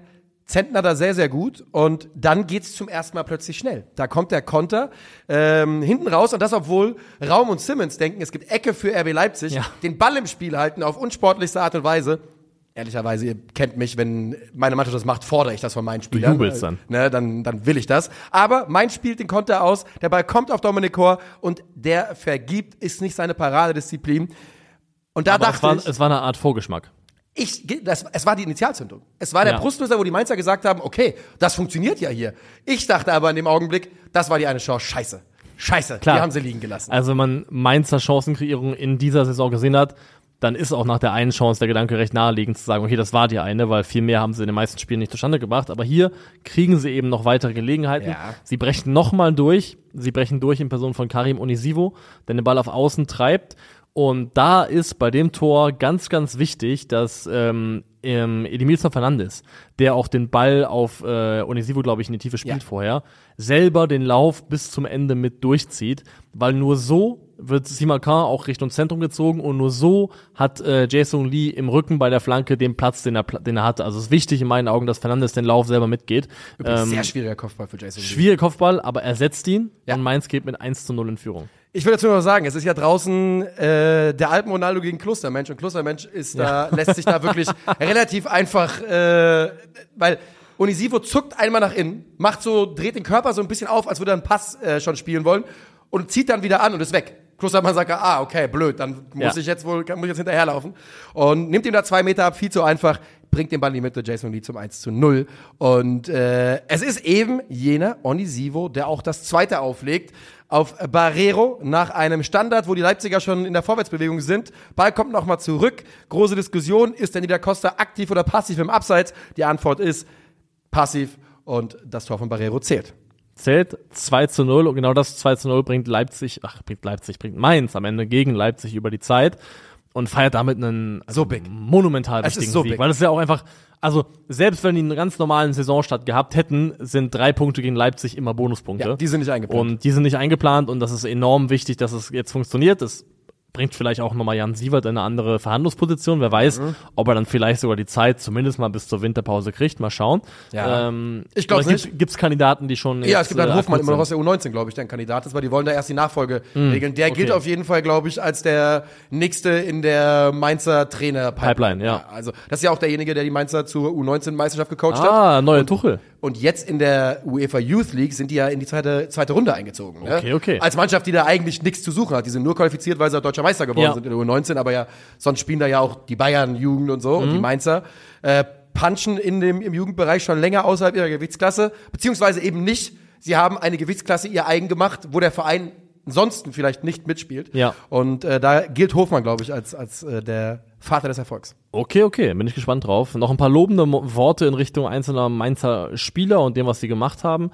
Äh, Jason Lee macht das Tor, ist aber auch sonst extrem wichtig, weil er nahezu perfekt gegen den Ball gespielt hat. Weil, wenn- also, das war für die beiden, also wenn man Mainz im klassischen Anlaufen kennt und sieht, dann hat man das 5-2-3, also hat man eben Chor und Barrero als Doppelmittelfeld, die fünf dahinter und davor hast du dann drei Anläufer mit, ähm, mit Jason Lee, Onisivo und Marco Richter in dem Ja. Fall. Und die wechseln aber je nachdem, wo Leipzig sich mit Ball, aufhält, zwischen 5-2-3, 5-3-2 und 5-4-1. Und das ist gerade für diese äußeren Anläufer, also zum Beispiel für Jason Lee, eine unheimlich komplizierte Aufgabe, immer zu pendeln zwischen dich ins Mittelfeld fallen zu lassen, wieder hochzuschieben, in die Breite zu gehen, ins Zentrum zu gehen. Also wirklich diese Position zu halten und so zu spielen, ähm, ist unheimlich ähm, anspruchsvoll und er macht das sehr, sehr gut, weil man ihn beobachtet, hat er auch ständig so den Blick nach hinten, orientiert sich dahin, wo der Gegenspieler ist und äh, er hat es sehr, sehr gut gemacht und wenn ich ebenfalls lobend hervorheben möchte, ist ähm, Maxim Leitsch. Oh ja, und dann auch noch Sepp Vandenberg, fand ich. Auch noch beide haben hat mir auch verdient. wirklich gut gefallen. Beide haben es verdient, denn Leipzig im Setup sehr, sehr oft stehen sie in einem 3-Box-3, also dass du quasi drei Aufbau hast, zwei davor mit Kampel und äh, Schlager und dann in Halbräumen platziert hast du gehabt äh, Baumgartner und Xavi Simmons oder Xavi und dann eben Openda vorne drin und auf den Außen David Raum und Benjamin Henrichs. Und diese beiden Zehnerpositionen, Halbzehner, Xavi und Baumgartner, sind unheimlich schwierig zu bespielen für die äußeren Innenverteidiger, weil Leitsch und dann ist es, glaube ich, dann eben auch Vandenberg, glaube ich, oft, sind diejenigen, die raus müssen, die aus der Kette rausschieben müssen, wenn die Bälle dahin kommen, ähm, weil sonst dort eben Überzahl äh, gegen die eigene Mannschaft entsteht. Und das ist eine sehr schwierige Aufgabe und Leitsch ist ja ein sauschneller Innenverteidiger und das spielt er in dem Spiel echt saugut. Der schiebt immer wieder aus der Position raus, verteidigt nach vorne, kommt dann aber auch mit der nötigen Geschwindigkeit wieder zurück in die Räume und dass ähm, da wieder ein paar gelernte Innenverteidiger spielen und mit Leitsch auch jemand in die Mannschaft kommt, der auch echt Tempo hat, der eine gute Athletik hat, das Ja. könnte Mainz auch echt gut tun. Der äh, Joshua Giavogi, der kein gelernter Innenverteidiger ist, aber innen verteidigt hat, hat sich verletzt in diesem Spiel, musste früh raus. Ja. Äh, das auch noch eine Erwähnung. Und die Mainzer also mit dem ersten Saisonsieg und es waren ja auch viele Sympathiebekundungen Richtung Bus Svensson im Stadion zu finden. Und irgendwie war ja dieses Spiel auch Ja. eigentlich eine Bus Svensson Masterclass, ne, in dem, in dem, wie sie es gespielt haben am Ende des Tages. Also der Geist von Bo Svensson war anwesend. Also 100%. in diesem Spiel definitiv. Ähm, ihr habt ja auch eine. oh, ich weiß, du guckst von oben zu. Pastor Knebel. Nee, ihr habt ja auch, also ihr habt ja, Christoph und du habt ja schon drüber gesprochen. Äh, ich kann auch nur sagen, auch in dem Abschiedsvideo, also Bo Svensson, glaube ich, ist schon all in all ein ziemlich feiner Kerl Ich und dementsprechend schade fand ich das auch, dass es so geendet ist. Ähm, und wenn Mainz jetzt dann eben im Geiste von Bo Svensson trotzdem sportlich die Kurve kriegt, dann ist das ja nicht die schlechteste Geschichte. Korrekterweise heißt der Trainer der Mainzer Jugend nicht Hofmann, sondern Hoffmann. Ne? Da habe Ja, ich auch Tomato, schon Ärger für Tomato. bekommen, wenn ich das äh, verdreht habe bei einem gewissen Jonas. Und ähm, Jonas ist eine gute Überleitung, denn äh, Jo, nass gemacht hat die Eintracht Union auf jeden Fall. oh Gott, oh Gott. Äh, Union gegen Eintracht Frankfurt. Die Eintracht gewinnt in Berlin 3 zu 0. Ähm, Fofana ist zurück. bei Union, ist auch einer der auffälligsten Offensivspieler. Und äh, bei äh, der Eintracht wird auch zurückrotiert äh, vom Pokalspiel gegen Viktoria Köln. Äh, Trapp, Tuta, Max, Dinalbimbe, Knauf und Mamouche wieder auf dem Rasen. Und Union wird in den ersten 15 Minuten direkt wieder komplett Union. Es ist wirklich, es ist wirklich ist, das Pech ist unglaublich, was sie haben. Ja, also das Pech ist unglaublich, aber diese Mannschaft kann ja auch nicht mehr verteidigen. Nö, also Die verteidigen ja absolut dilettantisch. Also klar kann man sagen, das ist Pech und es ist auch Pech, wenn du im gesamten Pech, Spiel Pech im Sinne von erste Chance, erstes Tor, zweite Ja. Chance, zweites Tor. Das meine ich mit Union werden, weil das hat Union letzte ist Saison richtig, jedes ist Wochenende richtig. gemacht. Vor allem das erste Gegentor ist ja auch ein Standard, Ja. ist ein bisschen Gewühl. Mamouche nimmt den Abschluss äh, flach und der ist dann auch für, für Renault einfach nicht zu halten, glaube ich. Der Er sieht kommt ihn daneben. Er super spät. sieht, er sieht den super spät. Früh ist 1 zu 0. Aber die beiden anderen Tore, die Frankfurt in diesem Spiel noch macht, die sind halt baugleich das, was Union im letzten Jahr eigentlich selber so gut gemacht hat. Ja. Weil diese tiefen Bälle in die Halbräume rein, äh, die vorher vielleicht aufgerissen werden und dann belaufen werden, das ist Peak Union gewesen. Das hat Union letztes Jahr wieder und wieder gemacht, diese Bälle da reingespielt und dann genau diesen Korridor mit ihren physisch starken Spielern dominieren und dann eben von dort aus durchbrechen. Und das kriegen sie ja überhaupt nicht mehr verteidigt und dann tue ich mir auch schwer zu sagen, dass es Pech over. ist, weil It's bei over mit Urs Fischer. Das ist also, ne, weil ich bin da, darauf wollte ich nämlich auch jetzt dann hinauskommen, denn du, so wie die das verteidigen, das, da reden wir über das zweite Tor. Hugo Larsson äh, kriegt den langen Ball. Dazu ganz kurz. Larsson steht da relativ offensiv, positioniert er sich, ne, steht in der vordersten Reihe bei der Ja. Eintracht und man sieht in der Situation, wie er guckt, sich umschaut und sieht, mit mir ist es hier ein 3 gegen 3 und er sieht, zwei Unioner gehen in Richtung Tuta, der den Ball im Fuß hat und startet sofort seinen tiefen Lauf. Ja. Ist ja nichts, was Larsson jetzt in großer Regelmäßigkeit macht. Er liest das Spiel da brillant in dieser Situation. Er hat auch, ich bin überrascht davon, dass er auch echt ein guter Athlet ist. Ich also auch. nicht Er nur im Sinne von, dass er viel läuft, sondern Ja. dass er einfach auch echt spritzig ist und diese dynamischen Momente hat. Geht mir ganz genauso. Hatte ich, also die Geschwindigkeit, die er an dem Lauf aufgebracht hat, hatte ich so nicht gesehen. So, und dann läuft er durch, ist Diego Lete, der da, ich, ich nicht mal den Raum verteidigt. Ich weiß nicht, was das ist für ein Lauf. Er, er kriegt auf der Seite nicht hin, Larsson zu checken. Und in der Mitte, Bonucci, der hat Mamouche das letzte Mal gesehen, als sie, als sie im Mittelkreis standen. Also, Ja. es ist Wahnsinn. Und diese Abstimmungsschwierigkeiten, das ist ja, das ist ja Kopfsache in, inzwischen. Und da, wenn ich, wenn ich dieses Spiel gesehen habe, habe ich ganz große Zweifel, dass Urs Fischer mit dieser Mannschaft noch gut arbeiten kann. Die brauchen irgendwas Neues. Ja. Also, und wenn es halt einfach nur eine, ja, eine Populismusentscheidung ist, dann manchmal muss es genau das sein, dass einfach nur ein neues Gesicht da Entscheidung ist. um der Entscheidung willen, damit einfach irgendwas ja, passiert. irgendwas passiert, ein neuer Name, damit irgendein Dominostein umfällt und du darauf hoffen kannst, dass es ein paar Folgeeffekte gibt, die vielleicht positiv für die eigene Mannschaft sind. Weil so, glaube ich, kommen die einfach nicht mehr zusammen. Ähm, das ist 2 zu 0, das die, wie gesagt, die fallen früh in der ersten Halbzeit. Und auch hier gilt wieder, ja, Union hat Pech damit, dass das eben in der Form so passiert. Sie haben auch dann, glaube ich, noch einen Lattentreffer in Person Fofana. von. Leidu- Leiduni, oder? Fofana hat auf jeden Fall auch einen Lattenkopf. Dann haben sie zwei. ja. Dann haben sie sogar zwei Ja. vielleicht, weil ich meine, Leiduni hat auch einen Alu-Treffer gehabt in dem Spiel. Kann durchaus sein. Ähm, bin mir nicht ganz sicher. Ähm, aber auch darüber hinaus ist es wieder, wieder nicht so, als ob Union jetzt selber so viel kreieren würde, dass es jetzt rechtfertigen würde, dass sie wahnsinnig viel mehr verdient gehabt hätten. 0,51 Expected Goals. Ähm, das dritte Spiel in Folge, glaube ich, in der inklusive der Pokalniederlage mit unter einem Expected, äh, Expected Goal, also unter einem Tor erwartet. Und äh, sie haben Halbzeit 2 so ein bisschen eine Druckphase. Ja. Da wird's ein, zwei Mal gefährlich, wie wir gerade schon haben äh, gesagt haben. Aber sie fangen sich auf der anderen Seite wieder ein. Und das ist der eingewechselte Nacho Ferry. Der fängt einen Ball von Gosens ab, der von Gosens auch viel zu halbherzig da in Richtung des Innenverteidigers Der gespielt ist wird. dilettantisch. Das Also- ist ein richtiger Scheißball. Na, wir wissen alle, in der, in der F-Jugend lernst du, dass du so einen Ball quer zu deinem Innenverteidiger nicht spielen kannst. Und Ferry läuft da, der muss, der läuft einfach nur rein. Der muss nicht mal sprinten, legt mit dem ersten Kontakt auf Götze ab, der mit dem ersten Kontakt äh, quasi äh, dann Ferry schickt. Und der macht das dann in klassischer Mittelstürmer-Manier. Schiebt er den ein und trifft zum ersten Mal in der Bundesliga. Ja. Hab mich sehr für ihn gefreut. Gratulation, sehr stabiles Finish, gut gemacht und Ja. sieht auch, auch vom ganzen Paket aus wie ein sehr spannender Stürmer. Also einer nach deinem Gusto ja auch Ja, auf jeden Fall. Weißt du, wie er vor allem aussieht? Wie derjenige, der Jessica Gangkam im Winter auf Laie schickt, leider. Weil das sieht überhaupt nicht gut aus gerade. In Gangkam spielt, spielt gar keine Rolle, ne? er der hat jetzt im Pokal wieder eine Chance bekommen und sah gegen Viktoria aus wie ein Spieler, der da ein bisschen outmatched ist. Äh, ich glaube, ah, das ist er natürlich nicht. Gangkam hat natürlich das Talent, ein sehr, sehr guter Spieler zu sein. Aber aktuell, das, was wir bei der Eintracht von ihm sehen, ich Ja. glaube, dass äh, im Winter werden ja definitiv noch Stürmer kommen.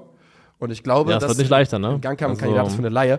Übrigens, apropos Stürmer, Mamouche macht eine Entwicklung durch tatsächlich auch, weil der bewegt sich ja inzwischen fast wie ein Kasia Neuner. Ja. Wie er sich löst im Rücken, wie er auch bereit ist, Körperkontakt aufzunehmen und Schulter an Schulter zu gehen. Also sehr, sehr interessant zu sehen. Wird auch, wird da niemals werden, eine Idealbesetzung äh, als Boxneuner, aber er macht das aktuell sehr, sehr gut.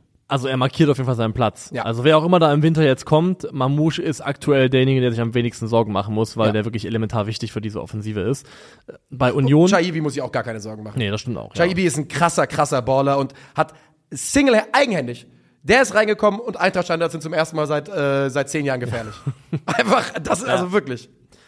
Um dann äh, die Eintracht Lobhudelei abzuschließen, Larson läuft 12,8 Kilometer, Skiri läuft 13,1 Die beiden, Kilometer. Alter. also ähm, die funktionieren spielen richtig gut durch, ne? zusammen. Die spielen immer durch. Und Skiri hatte einen, einen holprigen Start bei der SGE, aber hat sich mittlerweile echt gefunden. Ja.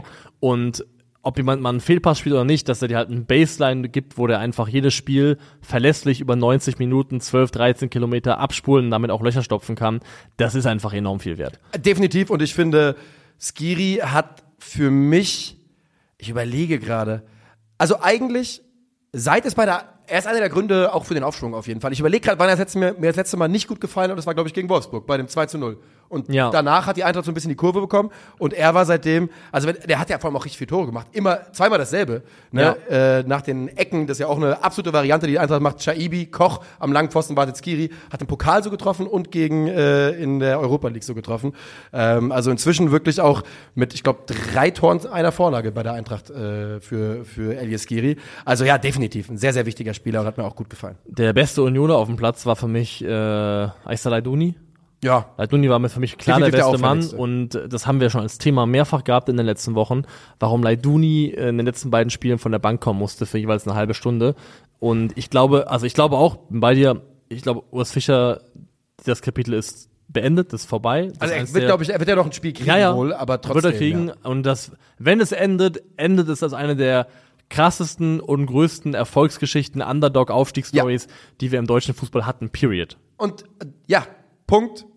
Es gibt mindestens eine, die größer ist natürlich. Ja, Ja. Gibt, sicherlich gibt es die. Ja, aber und was das Schlimme ist, und das haben, haben wir, glaube ich, schon mal gesagt, ich glaube, du hast es auch schon mal gesagt, er ist derjenige, der das Grab geschaufelt hat, indem er äh, dann am Ja. Ende, dass er am Ende reinfällt. Weil er hat diese Messlatte eigenhändig so hochgelegt, dass er jetzt nicht mehr ansatzweise drüber springen kann. Und äh, ja, das ist halt wirklich, es ist schade, ne? Man sagt ja immer, im Erfolg machst du die größten Fehler, aber ich jetzt zu sagen, oh, die Transferperiode, man hätte nicht nur Spieler holen sollen, die Champions League spielen wollen, yo, können wir alles machen.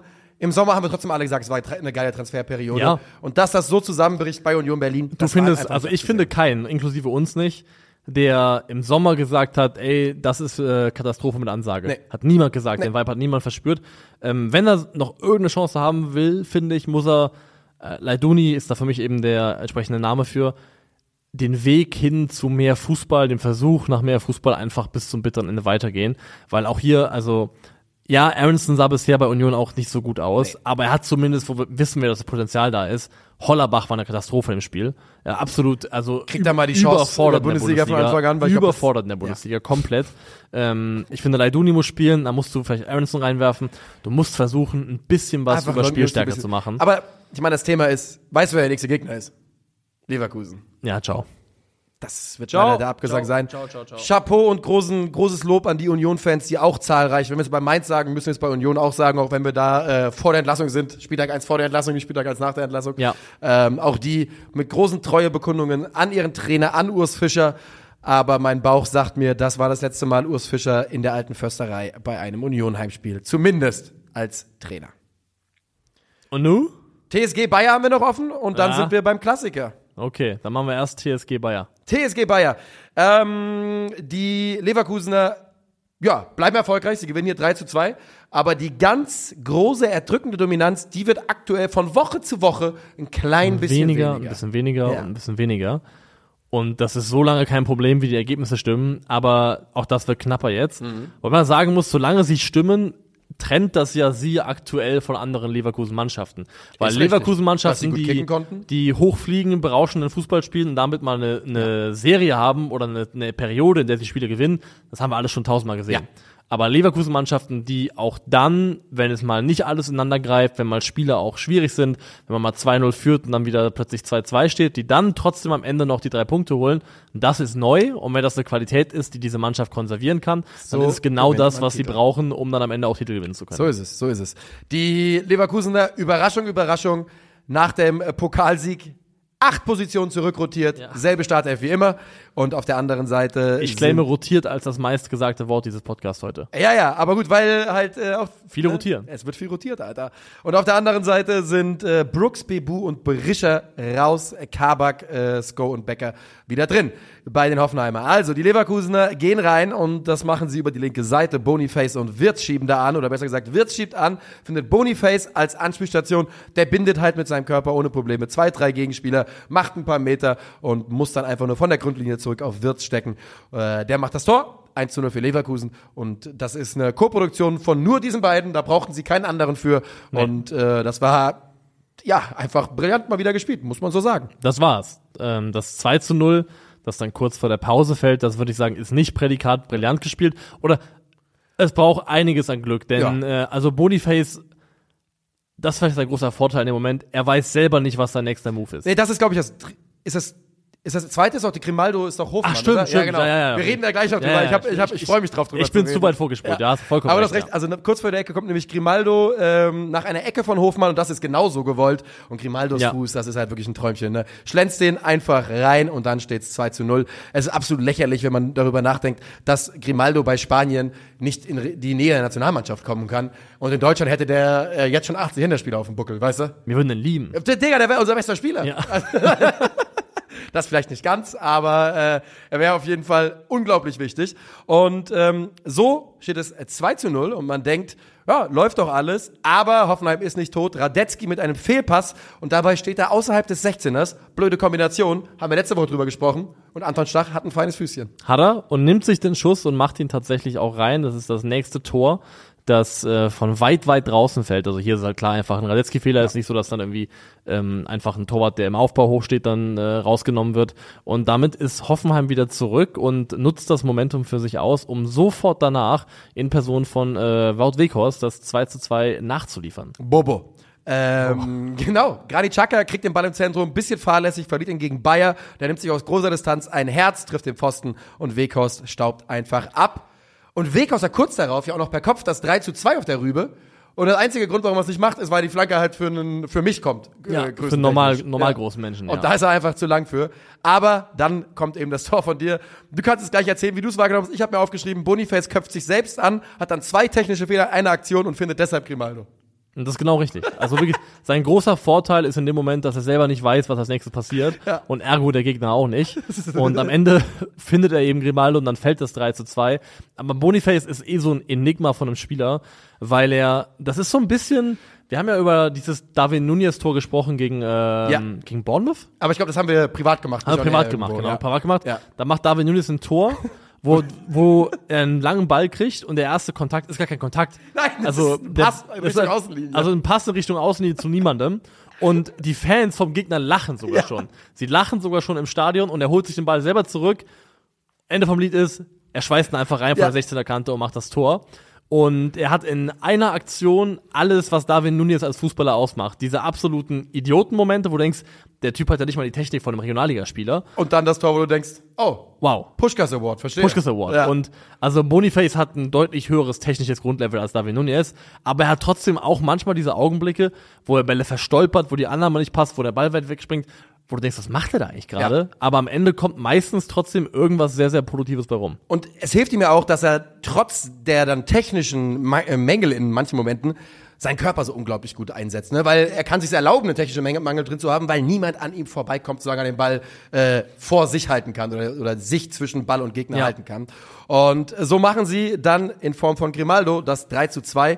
Und das ist ja auch trotz der Hoffenheimer Drangphase und der, der äh, zwei Tore in Ordnung. Also zumindest finde ich es in Ordnung. Denn mein Bauchgefühl war eigentlich, dass Leverkusen hatte alles im Griff, lässt dann halt fahren und äh, dann geht's ein bisschen dahin. Aber für mich, also ich weiß, dass also ich glaube, bei Bundesliga sind die Expected Goals für die DSG Hoffenheim äh, höher als die von Ja, äh, so sehe ich es auch, ja. Äh, und du, du sagst auch, dass, Le dass Also ich finde, DSG, ja? ich finde, Leverkusen macht hier im Stil einer sogenannten Spitzenmannschaft. Das tun sie auf jeden Fall. Maximieren sie das, was sie im Spiel hatten, aber ich finde, dass es nicht dem Spielverlauf äh, unangemessen wäre oder nicht entsprechen würde, wenn die TSG sich hier einen Punkt mitholt. Ja, das ist in Ordnung. Ja, ja, okay. Da kann ich mit leben. Ich äh, hatte, ich war halt wirklich unter diesem Eindruck, oder ich bleibe auch unter dem Eindruck, dass Leverkusen Hoffenheim ins Spiel reingeholt hat. Ja, einem- also mit einem fi- Mit einem Fehler, und dann ja. mit, einer, mit, einer, mit einem zweiten Fehler von Chaka, mit einer Nachlässigkeit, die sich so ein bisschen vielleicht einschleift, so ein bisschen hin und wieder. Wir sehen mehr davon, als wir es in der Frühphase der Saison ge- gesehen haben, was vollkommen normal ist übrigens. Ne? Wie soll man die Spannung auch über 34 Spieltage so hochhalten? Aber ja, also ich sage nicht, dass Hoffenheim mir nichts verdient hätte. Für mich geht der Sieg für Leverkusen aber trotzdem in Ordnung auf jeden Fall. Ja, also ist okay am Ende. Es ist in Ordnung. Bevor wir jetzt zum ähm, Highlight dieses Spieltags gehen, Mhm. äh, zum sogenannten Klassiker, noch letzte Anmerkung zu Anton Stach. Der liebt das Leben in Hoffenheim richtig. Ich glaube es tut mir auch. leid, dass es so ist, aber er liebt es richtig. Man sieht es auch in all seinen Statistiken. Es sind jetzt aktuell nur 700 Minuten, die da reinspielen in der Bundesliga in der aktuellen Saison. Aber er reißt richtig ab. Also Interceptions Top 1%, gewonnene ähm, ähm, Kopfballduelle Top 1%. Er ist richtig gut in den ähm, 1 gegen 1 Dribbling-Situationen. Da ist er Top 7% für erfolgreiche 1 gegen 1 Aktionen für Mittelfeldspieler. Also Anton Stach kocht da richtig im Hoffenheimer Mittelfeld und ähm, ich glaube, er ist jetzt gerade erst dabei, uns so zu zeigen, was da eigentlich alles drinne steckt, wenn er eben nicht auch von einem sehr, sehr rigiden Ja. System und System, Korsett, mal, ja. ähm, wo irgendwie auch eine große Fehlerstreuung mit eingepreist ist aufgrund der Vertikalität des Spiels, ähm, davon nicht ganz so eingebremst wird. Und ich finde Anton Stach bei der TSG Hoffenheim leider, weil das da ist, funktioniert bisher richtig, richtig gut. Ja, äh, das kann ich so unterschreiben. Ich tue mich super schwer mit der Einschätzung von Hoffenheim, aber am Ende des Tages stehen sie nach zehn Spieltagen bei 18 Punkten. Das ist zwei weniger als Leipzig. Sechs Siege, vier, äh, vier Niederlagen. We don't do draws. Ja. Ähm, und äh, 22 zu 19 Tore, also alles in Ordnung in Hoffenheim, alles nach Plan äh, oder über Plan nach der ja letzten doch sehr, sehr schwachen Saison. Ja. Und jetzt kommen wir zum Klassiker. Und dieses Spiel heißt ebenso, weil man ganz genau weiß, wie es ausgeht. Und Ja. zwar, die Bayern schlagen Borussia Dortmund und in dieser Ausgabe tun sie das mit 4 zu 0. Und ich will uns reinbringen mit der Frage, war Bayern so stark oder Dortmund so schwach? ein bisschen von beidem, Ja. glaube ich, irgendwie eine Mischung von beidem. Ich finde schon, also man kann schon sagen, dass dieses Spiel dieser beiden Mannschaften auch schon in der Vergangenheit auf höherem Niveau gespielt worden Ja. ist. Das würde ich schon definitiv so sagen. Aber die Bayern haben es sehr, sehr gut gemacht im Rahmen dessen, was sie machen mussten, würde ich sagen. Denn ich war so ein bisschen enttäuscht davon, äh, wie wenig der BVB es geschafft hat, den FC Bayern zu stressen, denn sie gehen da ins Spiel rein mit einer Mittelfeldzentrale, bestehend aus, also der FC Bayern, aus Konrad Leimer und Leon Goretzka, also wo durchaus Fantasie vorhanden ist, wenn man die entsprechenden Spieler stresst im Aufbau Könnte und man- dran ist, dass man da eventuell auch Fehler erzwingen kann. Ja. Man muss dazu sagen, haben wir auch im Stream schon gesagt, ähm, dass wir es erwarten, dass der FC Bayern diese Zentrale einigermaßen gut umspielt hat, dass sie, so wie sie aufgebaut haben, versucht nach vorne zu kommen, dafür gesorgt haben, dass gar nicht so viel Ballast im Spielaufbau auf den Schultern von Goretzka und Leimer gelegen hat. Wie würdest du die, den Bayern-Aufbau in dem Spiel beschreiben, äh, aus taktischer Natur? Weil für mich saß, ich habe es mir heute nochmal angeschaut, es 4, 1 und dann äh, ein Fünferblock fast, oder? Ja, ja. 4, 1, 5, ja? Das kann man so sagen. Also sie haben dann eben viel über die Außenverteidiger gespielt, vor allem über Alfonso Davies. Ja, und zwar immer direkt den ersten, ne, um die Dortmunder, die Pressing, die Pressingreihe erstmal ein bisschen schön zu auseinanderzuzerren. auseinanderziehen, Und das auseinanderziehen. immer funktioniert. Und es hat immer funktioniert. Dann äh, Goretzka hat ja auch dann das gemacht, was wir auch gerne von ihm schon seit längerem kennen, eben sich in diese letzte Reihe mit reinbewegt, die mit, äh, mit besetzt und dann im Aufbau oft gar nicht so eine große Rolle gespielt. Natürlich nicht immer, das ist ja nicht statisch, dass es immer selber passiert, aber oft war es eben der Fall.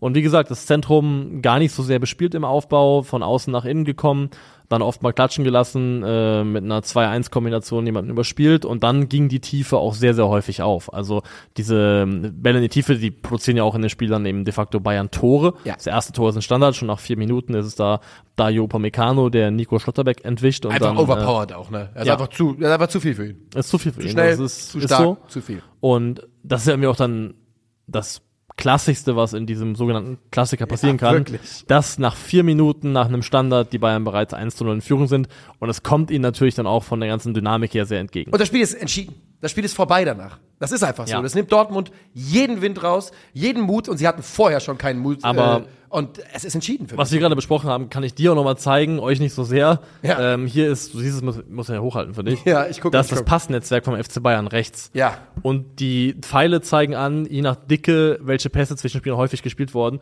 Und du siehst ja, dass von den beiden zentralen Spielern quasi keine Pässe Nee, nach vorne gar gehen. nichts. Gar Nur nichts. über außen. Nur Ja. über außen. Ja. Also das zeigt, äh, das könnt ihr auch sehen, wenn ihr auf Twitter Mark, wie M-A-R-K, wie der Name Mark, Mark Statsbot folgt. Das ist so jemand, der hat einen Bot programmiert, der so gewisse Mal Statistikmetriken. folgen, Alter. Warte, ich folge dem nicht. Ne? Ich glaube nicht. Ich guck mal, vielleicht folge ich ihm auch, aber guck ich mal rein, gucken, aber der ja. ist gut auf jeden Fall. Mark Statsbot, also Mark S-T-A-T-S-B-O-T, alles zusammengeschrieben. Und äh, dieser Bot spuckt eben zu ausgewählten Spielen äh, einige sehr spannende äh, Grafiken aus und Informationen, Statistiken rund um die Partien. Also ist sieht definitiv nice ein sehr äh, empfehlenswerter Follow. Und da sieht man eben im Passnetzwerk vom FC Bayern, dass Goretzka und Leimer im Passspiel nach vorne de facto nahezu gar keine Rolle gespielt haben. Ich habe ja jetzt dieses Spiel so ein bisschen ketzerisch anmoderiert mit der Frage, war der BVB so schlecht oder die Bayern Ja. so gut? Und du hast genau das Richtige auch in meinen Augen übrigens gesagt. Es ist nämlich ein bisschen was von beiden. Denn was mir zu viel war, war, ich habe heute mal wieder den Fehler gemacht, Doppelpass zu schauen. Liebe Grüße an die Kollegen. Mhm. Ähm, aber da war der Tenor quasi, der BVB ist der dümmste Club der Welt und die haben die schlechtesten Spieler, die es gibt. Und die Bayern haben ihr bestes Spiel unter Tuchel gemacht und äh, Thomas Tuchel ist wahrscheinlich ein Trainergott. So ungefähr, ne? Ein bisschen Ja, ja. übertrieben gesagt. Und das war's Das war eben dein für mich Fehler. nicht. Äh, bitte? Das zu gucken war dein Fehler. Das war auf jeden Fall mein Fehler. ich habe auch dann. Ich war mein Fehler war es, aus einer Trotzreaktion Mütter zu beleidigen. Da, hast, hast du heute gemacht? Nein. ähm, was, was, was mir aber, halt- was mir gestern Abend so ein bisschen eingesickert ist, ist, ja, Dortmund und Bayern sind die beiden größten Clubs in Deutschland. Sind wir uns einig, müssen wir nicht drüber reden und das ist auch mit weitem Abstand so. Und der BVB mag einer der besten Bundesliga-Clubs sein.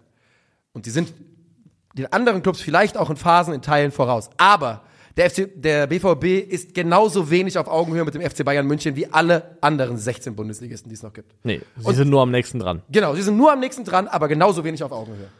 Und da gehe ich komplett mit, ich gebe dir da total recht. Deswegen ist es immer so, wenn Dortmund gegen Bayern spielt, dann ist Dortmund immer der Underdog. Ja. Die Größenordnungen, in der, also die, die Dimension des Underdog-Seins, die können variieren. Je nach Jahr, je nach Form. Ja. Aber sie sind immer Under- Underdog. Von daher ist es auch, da bleibe ich auch bei, es ist nicht schlimm und es ist sogar erwartbar und ähm, naheliegend, dass Borussia Dortmund die Mehrheit ihrer Fußballspiele gegen den FC Bayern verliert. Die Frage ist halt nur, auf welche Art und Weise tust du das und tust es auf eine Art und Weise, die vertretbar ist. Weil du kannst, wie gesagt, gegen die Bayern verlieren, aber erneut zu Hause dich desolat präsentieren, 0 zu 4, am Ende muss man sagen, untergehen. Ja. Das ist was, da finde ich, ähm, da, da hört der Bereich auf, wo ich bereit bin, den BVB in Schutz zu nehmen. Und die, ah, die Frage ist für mich auch, wie lange du, wie lange du diese Karte noch, äh, noch spielen kannst mit, weil, ne, am Ende des Tages sagen sie vor jeder Saison, also Watzke lässt sich immer irgendwann hinreißen und sagt, jo, wir wollen Meister werden. Ich glaube, dieses Jahr hat er gesagt, wir wollen einen Platz besser sein als letzte Saison, irgendwie Ja, sowas ja. immer, ne, ein Punkt, was auch immer. Und das ist ja auch in Ordnung. Als BVB solltest du diesen Anspruch haben.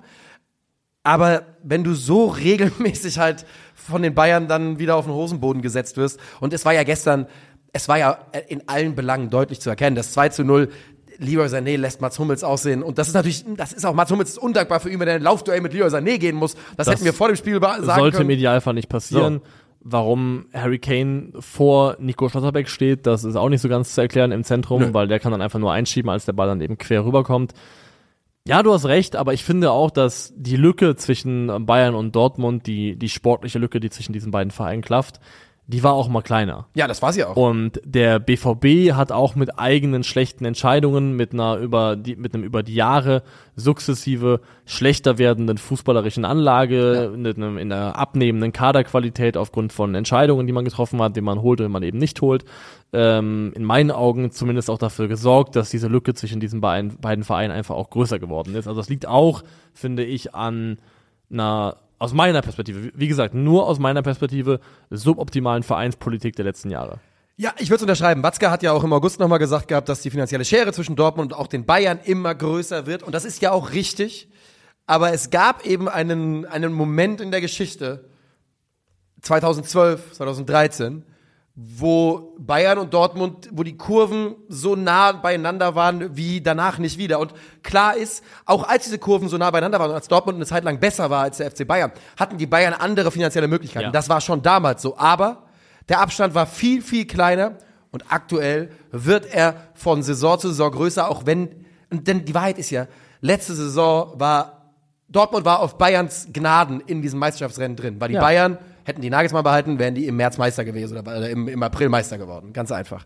Und es war einfach, es ist arg frustrierend auch so ein bisschen, weil für Dortmund-Fans einfach. Mann, weil irgendwie ist die eigene Wahrnehmung ja auch immer noch, dass man gegen die Bayern mitspielen kann, was holen kann. Und jedes Mal macht, alle Dortmund-Fans machen sich ein bisschen Hoffnung, wenn sie gegen Natürlich, die Bayern also ich mache mir als Außenstehender auch Ja, vor den Mal Spielen machen jedes Mal ein bisschen Hoffnung, dass da was gehen könnte. Das ist jedes Mal der Fall und man landet damit eigentlich fast immer auf der Nase und ja, Meister von, oder sie wären Meister geworden, so, so oder so, fast von Bayerns Gnaden, das kann man schon sagen. Es wäre die, Aber- die Meisterschaft nicht weniger wert gemacht, muss man ganz Nein, klar nein, sagen. Das natürlich wär gar nicht. Wenn du Meister wirst, bist du Meister. Genau, du musst Und erstmal in der Position Jemand, der sein, Meister wird, stehen ist verdient quasi. Meister. Genau. Das ist eigentlich, also wenn er nicht betrogen hat, dann ist jemand, der nach 34 Spieltagen auf der Eins steht, der verdiente Der deutsche trifft, hat Meister. recht, wie immer. Genau. Ähm, aber deswegen haben wir auch schon mehrfach in Bezug auf den BVB gesagt, Process over Results, Prozess über Ergebnisse, weil du würdest, wirst immer, je nachdem, wann du die Zeit anhältst, Momente finden, in denen du auf Ergebnisbasis sehr gut oder sehr, sehr schlecht dastehst. Weil wir hatten bis hierhin beides schon beim BVB gehabt.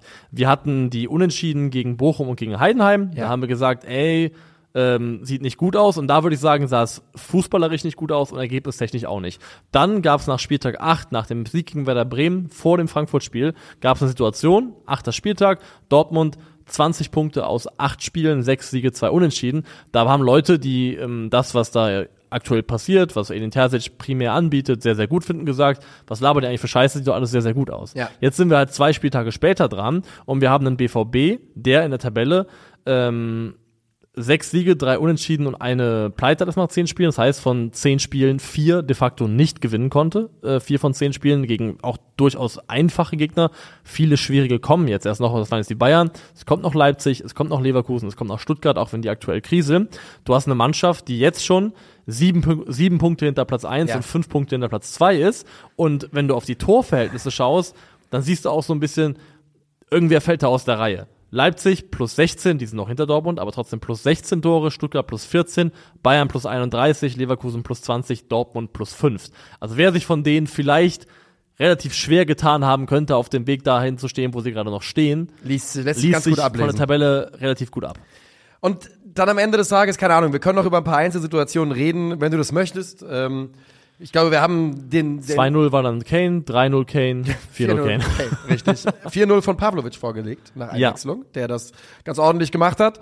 Ähm, generell schaffen es die Bayern natürlich aus Sicht des BVBs viel zu häufig, dass sie mit Tempo äh, da kommen können. Ich meine, die können ja das, die können ja das 3-0 direkt nach der Halbzeit schon machen. Ne? Musiala vergibt da eine große Chance. Äh, insgesamt hätte das, ist das fast noch glimpflich ausgegangen für den, für den BVB, wobei natürlich ein 4-0 niemals glimpflich ist. Nee, das nicht. Und zur Wahrheit gehört auch, dass, also Malen hatte einen guten Abschluss. Es gab auch den einen oder anderen kleinen BVB-Moment, aber nicht so wahnsinnig viele. Also von vielen großen Chancen könnte man jetzt nicht reden. Wenn es am Ende 4-1 ausgeht, ist es vielleicht auch in Ordnung ähm, in Summe. Aber trotzdem steht unterm Strich wie ein Spiel, wo man chancenlos gegen FC Bayern gewesen ist. Der unter Thomas Tuchel auch ein ruhigerer, ein pragmatischerer FC Bayern geworden ist. Das ist eine Mannschaft, die, also das Ergebnis kam ihnen dazu auch sehr entgegen, aber bereit ist abzuwarten, bereit ist auch mal Spielanteile zu überlassen gar nicht immer hoch anlaufen muss, aber trotzdem halt relativ kontrolliert in der Regel in der Defensive verteidigt. Und trotzdem, trotz einem 4 zu 0 ähm, Sieg der Bayern gegen Dortmund, alles sportliche super, ist das dominierende Thema nach dem Spiel wahrscheinlich Trainer gegen Sky. Ja. Das oder äh, einmal muss erwähnt werden, die Südkurve, die Tribüne in Dortmund mit einem Protest in diesem Spiel. Ja. Ich habe seitdem immer noch nicht mehr darüber gefunden und du, aber sie stell, haben quasi den Support, kein organisierter Support über 90 Minuten, würde Ja. ich sagen. Ähm, aber ja, die Geschichte, die stehen bleibt, ist Tuchel gegen Sky und ähm, er hört ja nicht auf. Er schießt ja vor dem Spiel und er hört ja nach dem Spiel nicht auf. Hast du es gesehen? Er macht vorm Spiel, er macht bei äh, danach bei bei Simic äh, Und dann bei Sport Matthäus und äh, Bei Sport 1 auch noch? Ja, bei Sport 1 ist er danach im Kabinengang, wird von irgendjemandem gefragt und sagt dann sowas wie, ja, war, ist ja auch einfach mal gut mal. Wir haben es jetzt verstanden, was Luther uns da sagen will. So in die Richtung. Legt er, also, Also auf der PK ja auch nochmal. Ja, also, auf, also- der, auf der PK, PK auch noch. Also vielleicht, drei. war, vielleicht war man auch, der Ausschnitt, den ich zitiere, vielleicht war der auch Ja. aus der PK und ich habe einen komischen Winkel gesehen. Ist möglich. Also Aber er hört nicht auf. mindestens dreimal, einmal vorm Spiel bei Patrick Wasserzieher Ja. und dann eben einmal oder zweimal nach dem Spiel, einmal bei Matthäus Hellmann Simic und dann einmal auf der PK hat er eben in Richtung der sogenannten Experten, äh, Didi Hamann und Luther Matthäus, ähm, ausgeteilt. Und das ist gerade ein sehr polarisierendes Thema, weil die Sicht darauf sehr unterschiedlich ist. Meine ist, ich finde es legitim. Und ich finde die Spitze auf der auf der PK hinten raus, ähm, wo er gesagt hat, hier, ja, ähm, für alles weitere könnt ihr jetzt direkt die Experten fragen. So eine kleine Spitze, ja. total in Ordnung. Ich muss sagen, in Summe, und da bleibe ich auch bei, in die Art und Weise, wie er reagiert hat, weil ich fand, bei Patrick Wasserzieher ist aus einem eigentlich harmlosen Interview eine total, Da wollte er. da wollte er. er. Er wollte das so. Er wollte das so, Ja. ja. 100 Prozent. Total unangenehme Atmosphäre geworden. Ja. Also ich finde in Summe, dass es nicht gerade souverän war, wie Thomas Tuchel dann mit, damit umgegangen ist. Auf gar keinen Fall war das souverän. Ich find's auch komplett in Ordnung. Ich habe da wirklich gar kein Problem mit. Ich find's okay, wenn Trainer schießen, wenn sie sauer werden, wenn sie stinkig werden. Gar kein Thema. Alles cool. Aber souverän war es auf gar keinen Fall von Thomas Tuchel. Ich glaube auch, dass er hat das, glaube ich, gar nicht in sich, so eine, eine so eine, eine Kritik einfach abperlen zu lassen, zurückzuspielen, jemanden abzufertigen mit einem Satz. Das ist, glaube ich, nicht so sein Ding. Bei ihm ist alles immer ein bisschen persönlich, weißt du? Das fühlt sich giftig an. Ja, es das fühlt sich so- direkt immer so ein bisschen giftig an, finde ich Ja, auch. so, also, äh, du gegen mich, immer so Persönlichkeit einfach. Ja. Und das, den Eindruck hatte ich auch. Aber trotzdem, ich find's, ich find's wirklich in Ordnung. ja, es ist total okay, die Welt geht davon nicht unter, ähm, dreht sich weiter. So ist es. Ich finde, aber was, mit, was ich daran noch ansprechen möchte, ist, Wie war die Überschrift von der Bildzeitung? Hast du die schon? Haben, nee, habe ich, hab ich nicht gesehen. Gaga. Tuchel schießt gegen. Gaga Tuchel schießt äh, teilt aus. Ähm, was ich finde nämlich ist, bei manchen Leuten bricht sich ein komisches Verständnis von Medienarbeit da. Weil es gibt dann viele auch, die pro Tuchel sind. Ja. Und da würde ich auch sagen, viele der FC Bayern-Fans, die gerade pro Tuchel sind, ähm, wenn er das als noch BVB-Trainer gemacht hätten hätte, sich so aufgeführt hätte, vielleicht nach einem BVB-Sieg, dann hätten sie auch gesagt, das ist unsouverän, das gehört sich nicht, das ist unpassend, was auch immer. By the way, weil es, die Theorie gab es auch und ich finde, es ist möglich. Ei- Einige haben gesagt, Tuchel macht das extra, um Druck von der Mannschaft zu nehmen. Das wäre die klassische es auf, Uli-Schule. auf, äh, auf sich zu lenken, die Aufmerksamkeit. Ich halte aber das genauso wie für möglich, dass er einfach ein sehr gekränktes Ego hat in dem Moment und dann entsprechend aus ähm, ja, persönlichen Rachegelüsten, Anführungszeichen, zurück auskeilen wollte. Beides halte ich für möglich. Worauf ich hinaus möchte ist, es gibt so ein Medienverständnis, oder ich verstehe nicht ganz, was für ein Medienverständnis manche Leute haben, denn die sind dafür da, unangenehm zu sein. Wir haben das ein bisschen verlernt mittlerweile, weil es viele Leute gibt, die äh, ihre Arbeit so verstehen, dass sie öffentlich ähm, Gerade bei den übertragenden Sendern. ja, ähm, Hofberichterstattung machen für Informationen, aber im Kern sollte Sportberichterstattung und Sportjournalismus guter auch kritisch sein. Man kann über die Art der kritischen Fragen diskutieren, ob das die richtigen kritischen Fragen sind, aber es ist deren Aufgabe, unangenehm zu sein, Ja. kritisch zu sein. Das sind keine Haus- und Hofsender formell, oder sollten sie eigentlich nicht sein von diesem Verein. Und ähm, ich finde das total okay, dass dann auch Kritik geübt wird. Und wenn Leute darauf so angesäuert reagieren, finde ich es manchmal so, finde ich, haben manche Leute ein falsches Verständnis davon, wie Medien und auch Sportmedien arbeiten sollten. Das Schöne an der Bundesliga, am deutschen äh, Mediensystem ist, nächste Woche steht Thomas Tuchel halt wieder vor denselben Leuten und es werden wieder Fragen gestellt und es wird, weißt du, das ist halt das Schöne. Es ist, es gibt immer, es gibt immer eine zweite Runde quasi und ich bin da bei dir. Ich frag mich eh, wie, also keine Ahnung, Mann. Die ganze Zeit sagen wir, sagen alle, äh, entweder ja, alle Trainer sind langweilig, Ja. ne? Oder dann, Tuchel ist dann, natürlich ist dann ein bisschen drüber, müssen wir auch nicht drüber reden, darf er auch mal sein. Das ganze Ding wird mir einfach zu heiß gegessen. Es ist total okay. Ja. Äh, Du, du hast wahrscheinlich recht, es wird zu heiß gekocht und zu heiß gegessen. Es ist total in Ordnung und Und du hast trotzdem einen wichtigen Punkt gemacht. Ja, Weil und ich das ist aber- ihr, also- das ist ihr Job. ich finde, Tuchel darf so reagieren, man darf es aber auch so einordnen, wie man es eben selber eben sieht. Wir können jetzt gerne rübergehen zum Sonntag. Yes. Mein Schlussfazit ist, ähm, da der VfB, über den wir gleich noch reden, ja auch verloren hat, sind wir jetzt an dem Punkt nach zehn Spieltagen, wo ich sage, es gibt genau zwei Mann- Mannschaften, die in Frage kommen für Ja. eine deutsche Meisterschaft und das sind Bayer Leverkusen und der FC Bayern. Genau, und dann wird sich aber so um Spieltag 29 RB Leipzig nochmal im Rennen melden. Das ist leider so, aber. Glaubst du? Ja. Okay, bin ich gespannt. ja. Weil, Mann, die waren schon arg, arg stabil eigentlich bis jetzt auf diesen Einbruch. Oder?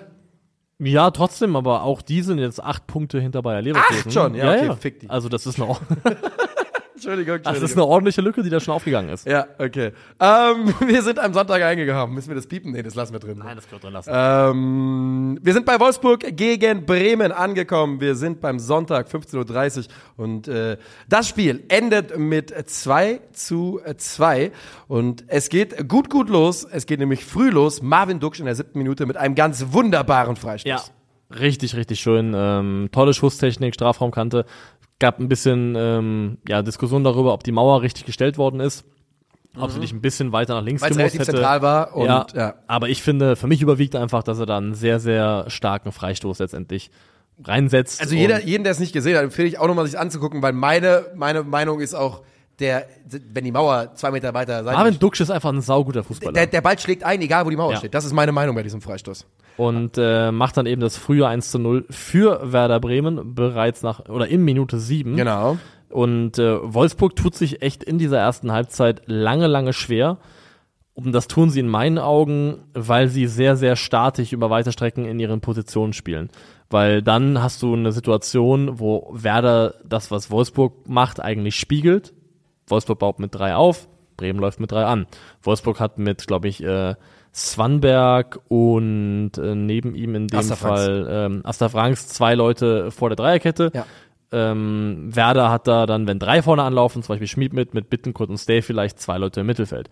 Und es wurde immer dann gefährlich, wenn jemand sich vielleicht mit reinfallen lässt ins Mittelfeld oder wenn Spieler die Position getauscht haben. Und genau so fällt ja auch letztendlich das 1 zu 1, weil Yes. da äh, driftet Swanberg ganz Nach nach, außen, außen. nach rechts außen und ähm, wird dann eben von äh, Demann übernommen, der eigentlich immer für Joachim Mähle zuständig war. Mähle läuft innen tief durch, Bittenkurt checkt den Lauf entsprechend nicht, Ball kommt tief, klar ein bisschen Glück, weil die, Rück der, die Ablage im Rückraum ist abgefälscht, Ja. aber genau das passiert eben, eine Positionsrotation, die Zuordnung bei Werder passt nicht mehr und dann wird's gefährlich und das zieht sich durch dieses Spiel durch, dass Wolfsburg eigentlich immer dann Gefahr entfalten konnte, wenn sie ein bisschen Bewegung reingebracht haben und auch mal flexibel waren in den Positionen. Und Václav Czerny ist es, der das Tor macht mit seiner, würde ich sagen, einzig guten Aktion in diesem Spiel. Ähm, ich mag den eigentlich wirklich gerne und ich beobachte ihn deswegen sehr genau. Das Aber ich habe heute auch gedacht, puh Junge. Das war wieder wirklich wieder nichts von ihm Ja. leider.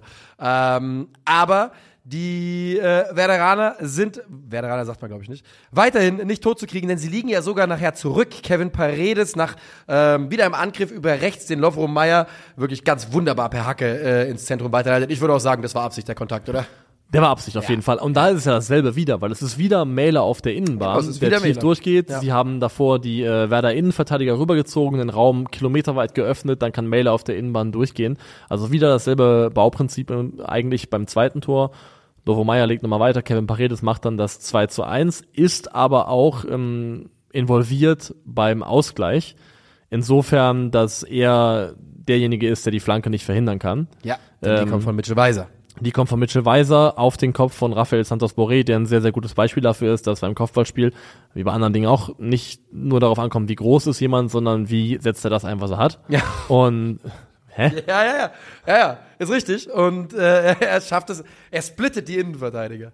Ja, macht das sehr, sehr gut und hat dann aber auch eine sehr, sehr gute äh, Kopfballtechnik einfach. Er steigt gut hoch, hat ein gutes Timing, bringt ordentlich Druck hinterm Ball Ja. und macht dann eben in der 65. Trifft am höchsten das, Punkt. Das, das, Genau. da hat er auch, das ist eine seiner Kernqualitäten. Das habe ich auch bei der das, Eintracht mir schon gedacht. das 2 zu 2. ja. Und ich möchte noch da anmerken, dass dieses Tor fällt nicht äh, ohne Jens Stay. Denn Jens Stay ist der Spieler, der auch dafür sorgt, dass Kevin Paredes die Flanke nicht verhindern kann. Denn er macht den äh, ohne Ball einen sogenannten wichtigen Lauf, den tiefen Lauf zwischen Cesiger und Paredes und sorgt dafür, dass er eben aufgenommen werden muss und Paredes sich nicht nach außen orientieren kann und Weiser die entsprechende Zeit kriegt. Also da kleiner Shoutout, weil das sind oft diese kleinen Läufe, die nicht so oft erwähnt werden, aber letztendlich eine große Rolle spielen in dem, was dann beim, hier in dem Fall bei einem Tor passiert. Übrigens auch in diesem Spiel sind äh, Pavo Perwan und Michael Zetterer im Tor, also bei beiden die nominelle Nummer zwei jeweils. Und ähm, ich finde, es ist ein Spiel, also mein Fazit daraus wäre, unentschieden ist das richtige Ergebnis, Wolfsburg mit optischen, leichten, leichten Vorteil. Leichte optische Überlegenheit, aber es ist schon okay. Ich finde auch, das Ja. 2 zu 2 geht am Ende in Ordnung und das ist für Werder ähm, aufbauend auf dem, was sie jetzt zuletzt geschafft haben, total in Ordnung. Ja. Das ist richtig gut. Aber für Wolfsburg ist es nach den letzten Ergebnissen definitiv zu wenig. Wolfsburg ist jetzt inzwischen ja auch wirklich im Tabellen Niemandsland angekommen Ja. nach einem sehr ordentlichen Saisonstart. Und am Ende des Tages sind sie jetzt noch was, fünf Punkte vor Bochum zum Beispiel, ne? Ja. Also, das, Und sie haben 13 Punkte aus 10 Spielen. Das ist eine Mannschaft, die hat im Sommer für einen Spieler 30 Millionen Euro Ja. ausgegeben. Die haben Ja. für Lovomeyer 30 Millionen bezahlt. Die haben Ja. richtig Moves gemacht im Sommer. Mit den Ausgaben, mit dem Transfersommer auf Platz 9 zu stehen, das sind definitiv nicht die Erwartungen, die der VfL im Vorfeld hatte. das stimmt. Und die Erwartungen bei Heidenheim zu verlieren, die hatte auch der VfB Stuttgart nicht. Nee. Aber Sie tun's. sie tun's, sie tun's. Verdient. Und was Heidenheim tut, ist einfach, die mit Standards terrorisieren den VfB, Alter. Jeder Standard von Heidenheim ist Saugefährlich, saugefährlich. Also natürlich die meisten davon powered bei Nikla Jan Niklas Ja, Beste, ja. der einfach auch einen exzellenten linken Fuß hat, Ja. aber die sind wirklich fast alle gefährlich. Und ich finde wirklich, dass Heidenheim sich diesen Sieg gegen den VfB verdient hat. Ich auch. Also klar sind die ähm, Rollenverhältnisse klar verteilt und wer da die bessere Spielanlage hat und mehr Ideen mit Ball ist auch vollkommen klar. Und wenn du das aber Spiel geschaut hättest und die, Tor, die Tore nicht gesehen hättest, würdest du, glaube ich, trotzdem denken, ja, der VfB ist hier die Mannschaft, die, die näher dran ist. Gut, wenn man die Standards aus der ersten Halbzeit vor allem rausrechnet, weil der ersten Halbzeit war es ja wirklich Standardgewitter. Ja, war's und also der VfB hat ja auch dann hinten raus gerade Riesenchancen. Da Ja. ist der, wie heißt, wie heißt der junge Mann, der sein Bundesliga-Debüt gegeben hat und eingewechselt Das wir wurde? auch vorhin noch Ähm, gucken natürlich Luca nach. Raimund. Luca Aha. Raimund, der trifft ja da aus nächster Distanz die Latte und danach hat Leveling nochmal eine Riesenchance, die auf der Linie geklärt wird. Aber man muss schon sagen, natürlich hat der VfB hier Chancen für Tore. Sie Ja. verschießen einen Elfmeter in Person von Silas, der das Ding in den Nachthimmel setzt. Aber wenn man die Möglichkeiten beider Vereine, beider Mannschaften sich anschaut, finde ich, hat Heidenheim hier echt ein richtig gutes Heimspiel gemacht. Oh, 100 Prozent. Und du hast ja schon angesprochen, die Tore fallen vor allem, äh, die Standards sind vor allem gefährlich durch Jan-Niklas Beste. Ähm, zur vollen Transparenz muss ich sagen, ich habe das Tor in der 94. Minute von Tim Kleindienst nicht mehr gesehen. Das Der- 1 zu 0. Aber hast du also gar nichts, weißt du gar nichts darüber? nee, darüber weiß ich nicht. Weil der hat auch einen aus der Distanz gemacht. Tatsächlich Ja, auch? ja, auch so äh, aus so fast eigener Hälfte oder sowas hat er über ähm, über Nübel Du kannst mir jetzt alles ja. erzählen, ne? Und wahrscheinlich in Es Wahrheit ist war es wahr, ein es Elfmeter ist oder wahr, so. Nein, es, es ist wahr. Ich schwöre darauf, dass Ja. es wahr. Er hat wirklich auch wie jetzt schon wieder der nächste Spieler, der aus der Distanz Das an macht. krass, Ja. Alter. Gut, dass wir da letzte Woche früh dran waren, weil der Trend hat sich absolut bestätigt. Jan Schöppner allerdings macht es 1 zu 0 nach einer Ecke, Ecke von Jan-Niklas Beste. Es ist also die Jan-Kombination, Mhm. auch wenn ja, ich glaube, Beste lieber Niklas genannt werden will, ne? Ich glaube, das hat Ja, man kann ich verstehen. gelernt. Ja, kannst du verstehen, ich nicht. Ähm, und was ja, was ja auch hier, wo wir einmal wieder Heidenheim Heimspiel haben, sollen wir ausrichten, dass das, was man in der TV-Einstellung die meiste Zeit sieht, der Businessbereich ist und der deswegen leer aussieht. Okay, Das wurde mir so zugetragen. Ob das stimmt, müsst ihr selbst überprüfen. ja, alles klar. Wissen wir da schon mal Bescheid. Yes. Ähm, viel wichtiger als Heidenheims Businessbereich ist für mich äh, das Business, das sie gegen den Ball gemacht haben. Weil da finde ich, ist äh, zeigt Frank Schmidt auch einfach seine, seine Trainerqualität. Ähm, in der Art und Weise, wie er seine Mannschaft gegen Gegner einstellt, die die deutlich besseren Fußballmannschaften sind. Weil das auch im Interview danach habe ich nur einen kurzen Fetzen von gesehen, wo er darüber spricht, ähm, wie schwierig das ist, gleichzeitig die Tiefe zu verteidigen und aber auch den sich fallen lassenden Spieler immer wieder aufzunehmen. In dem Fall halt meistens Undarf. Und sie haben es mit einer, sehr oft mit einer Ordnung gegen den Ball gemacht, die ich so, glaube ich, de facto noch nie bewusst gesehen habe. Heidenheim stand da zeitweise in einem 5-1-3-1 gegen Stuttgart. Und ähm, die Idee dahinter war in meinen Augen, dass hinter Kleindienst die Dreierreihe dafür da war, dafür zu sorgen, dass der VfB das Zentrum nicht überladen kann, weil das lieben sie. Sie haben dann mit Stiller und äh, Karasor zwei Spieler, aber es ist ja immer wieder so, dass Ito mit ins Mittelfeld einschiebt, Roh gerne mal zentral äh, sich anbietet, dass du einen Jong hast, der mit dazu kommt. Und dahinter, äh, als alleiniger Spieler vor der Abwehr, war die meiste Zeit die 33, Maloney war das, glaube ich, der im Prinzip fast nur dafür da war, die äh, Dennis Undaff aufzunehmen, wenn der sich fallen lässt, um dann den zu stören. Hat auch eine verrückte Heatmap für einen zentralen Spieler. Ja, ja. Aber ey, ich fand, das war ein, ein innovativer Ansatz, eine, eine coole Idee, die ich so noch nicht gesehen hatte, damit umzugehen, wie der VfB Stuttgart spielt. Und das sind so Sachen, finde ich, über die verdient sich eine Mannschaft, verdient sich ein Trainer einen Erfolg, dass er mit einem Problem konfrontiert ist, mit einem VfB, der gerne das Zentrum überlädt, gerne zentral kombiniert und diese Räume nutzt, gerne mit Stürmern arbeitet, die sich fallen lässt. Und der Heidenheim hat da, finde ich, eine sehr adäquate, spannende Lösung drauf gefunden, Antwort drauf gefunden und sich dann unter anderem auch dafür, wie ich finde, belohnt. Und sie haben, und ich glaube, das ist zum ersten Mal dieser Saison passiert, die Null gehalten, oder?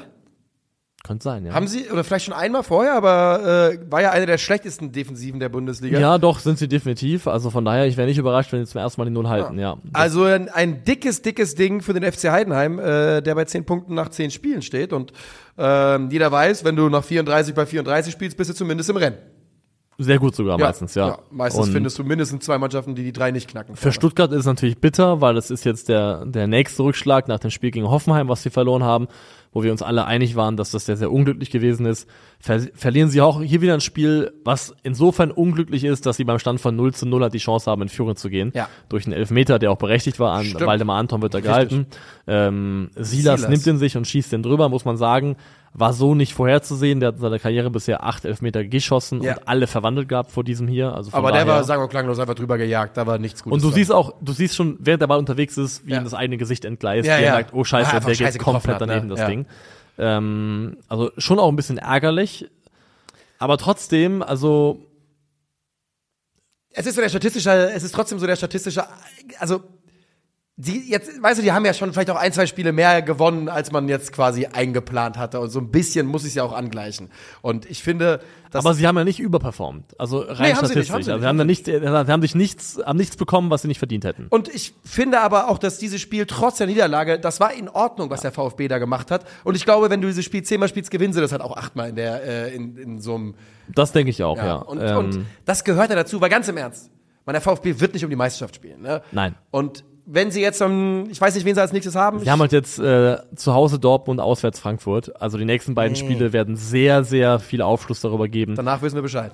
Wie viel Träumen erlaubt ist. Ja. So würde ich es formulieren. Weil Ja. die sind ja aktuell im, immer noch total im Bonusbereich unterwegs. 100 Prozent. Ähm, aber wie viel Träumen wirklich erlaubt ist, das glaube ich, wissen wir nach den nächsten beiden Spielen ganz gut. Träumen muss erlaubt sein, ist ein schönes Stichwort, denn ähm, irgendwann müssen wir beide auch ins Bett. Deshalb frage ich dich, willst du noch was zum Spiel sagen oder direkt zur 11. Spieltags übergehen? Das Einzige, was ich sagen möchte, ist, Mhm. für mich ist Heidenheim so ein bisschen das, was äh, äh, Tyrion Lannister für Tywin Lannister ist.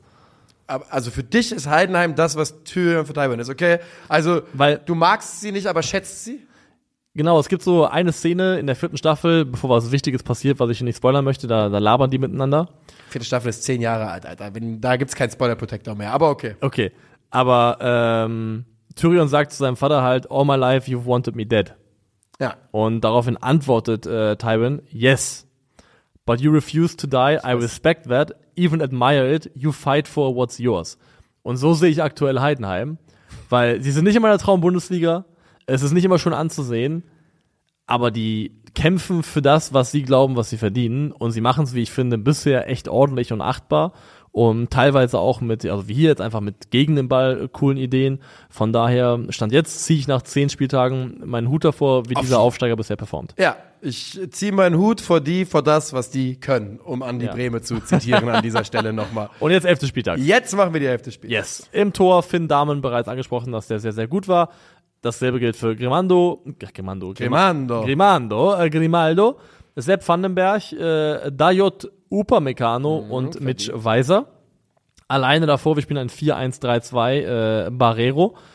Die Dreier-Offensivreihe bestückt durch Jan Niklas Beste, Niklas Beste, äh, Leroy Sané und Takuma Asano und dann eine Doppelspitze bestehend aus Harry Kane und Omar Mamouche. Mamouche ist back. Und Finde wir sagen, äh, nicht mal Musch, sondern macht's gut, denn Nö, ja. äh, wir klinken uns jetzt aus an diesem wunderbaren Sonntagabend, wünschen euch einen schönen Start in die neue Woche. Wir hören uns am Donnerstag wieder mit äh, Champions League Rückblick. Bis dahin, macht es gut, auf Tschö. Wiedersehen.